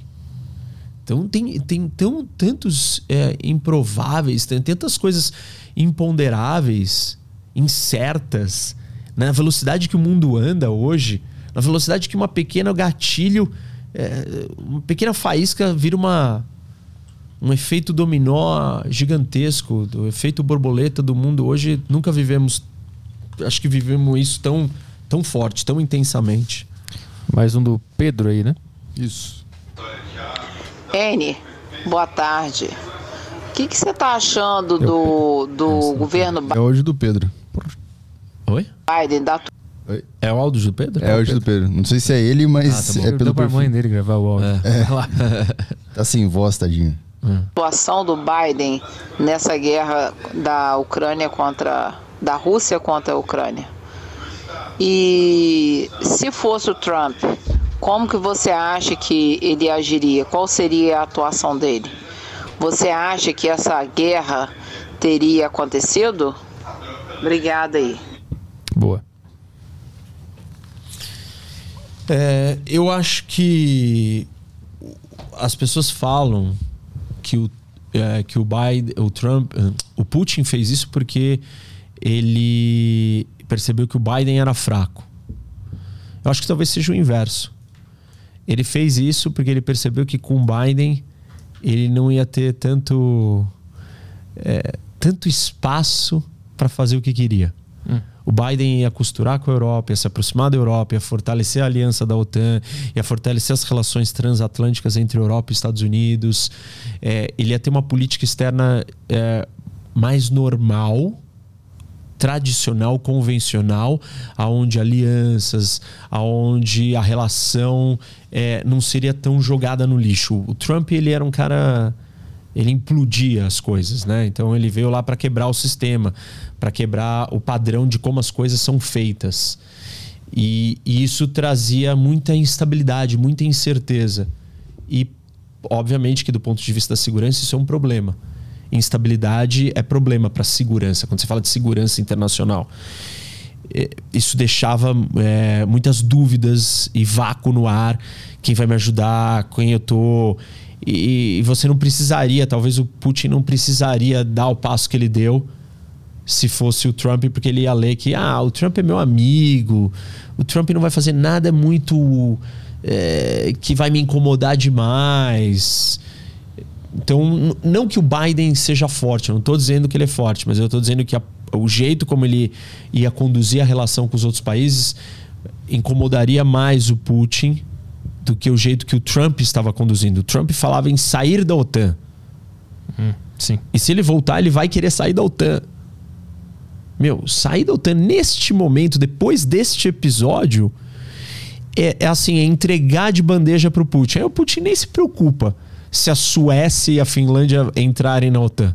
Uhum. Nem é uma preocupação, porque a OTAN sem os Estados Unidos ela não é nada. Então ele não precisa fazer as coisas que ele quer fazer. Aí você fala, ah, ó, tá vendo? Então ele traria paz. Não. Você deixaria o Putin num, num, num jogo do tabuleiro com as peças posicionadas numa situação melhor. Isso é parecido com a ideia da paz injusta. Você está instigando ele a tirar mais vantagem. Se ficar mais confiante que ele pode continuar avançando e que está tudo bem. Uhum. O tal do equilíbrio que a gente falou o tempo inteiro aqui, de parecer forte, mostrar as suas garras para que o, para que o predador não venha te atacar, ele está presente nessa, nessa dinâmica do Putin é, com o Trump e com o Biden. É, o Biden é fraco e ele é um problema no geral, mas é, ele não tinha muitas alternativas nessa guerra. Não tinha muito o que fazer. Nem o, o Trump tinha, teria muito o que fazer. Tem três opções. Falei bastante já sempre das três, vou repetir. Um, se submeter à Rússia e não fazer nada. A Rússia quer invadir a Ucrânia, tá bom, tô quieto, pode ir, vai. Dois, é, trazer exército, o exército americano para proteger a Ucrânia. Terceira Guerra Mundial. Três, que foi o que o Biden fez e que provavelmente qualquer outro presidente americano faria, é, que é um meio termo entre os dois que são sanções econômicas. Só tem essas três opções. Tipo, ou você vai lá defender, ou você vai é, criar algum custo indireto para a Rússia como punição, ou você não vai fazer nada. Você vai deixar a Rússia fazer o que quer. Uhum. O que mais tem? Tem muito áudio sobrando ainda? Tem bastante, né? Tem bastante é. coisa. Tem uma aqui em texto, é, vou ler aqui, é do Eduardito. É, professor, o senhor acredita que um comunicador sério tem mais poder, força e influência na sociedade do que um político? Olha, na era da comunicação, é, eu diria que sim, mas eu não gosto de cravar que é, que é só um tipo de coisa resolve tudo. Porque porque tem contextos que você precisa do poder da caneta. E não é o poder da fala. Você pode instigar, mobilizar, é, levantar a bola de uma ideia, mas no fim das contas, quem vai votar aquela ideia é um político. E, e aí o comunicador pode espernear o quanto for isso não acontecer. E tem várias discussões no Brasil que as pessoas de fora querem uma coisa e a classe política faz outra. E ela faz outra porque não porque faltou alguém falar, mas porque ela sabe que os, as pessoas não estão preocupadas, não estão mobilizadas e no final das contas quem tem a poder de decisão é o político.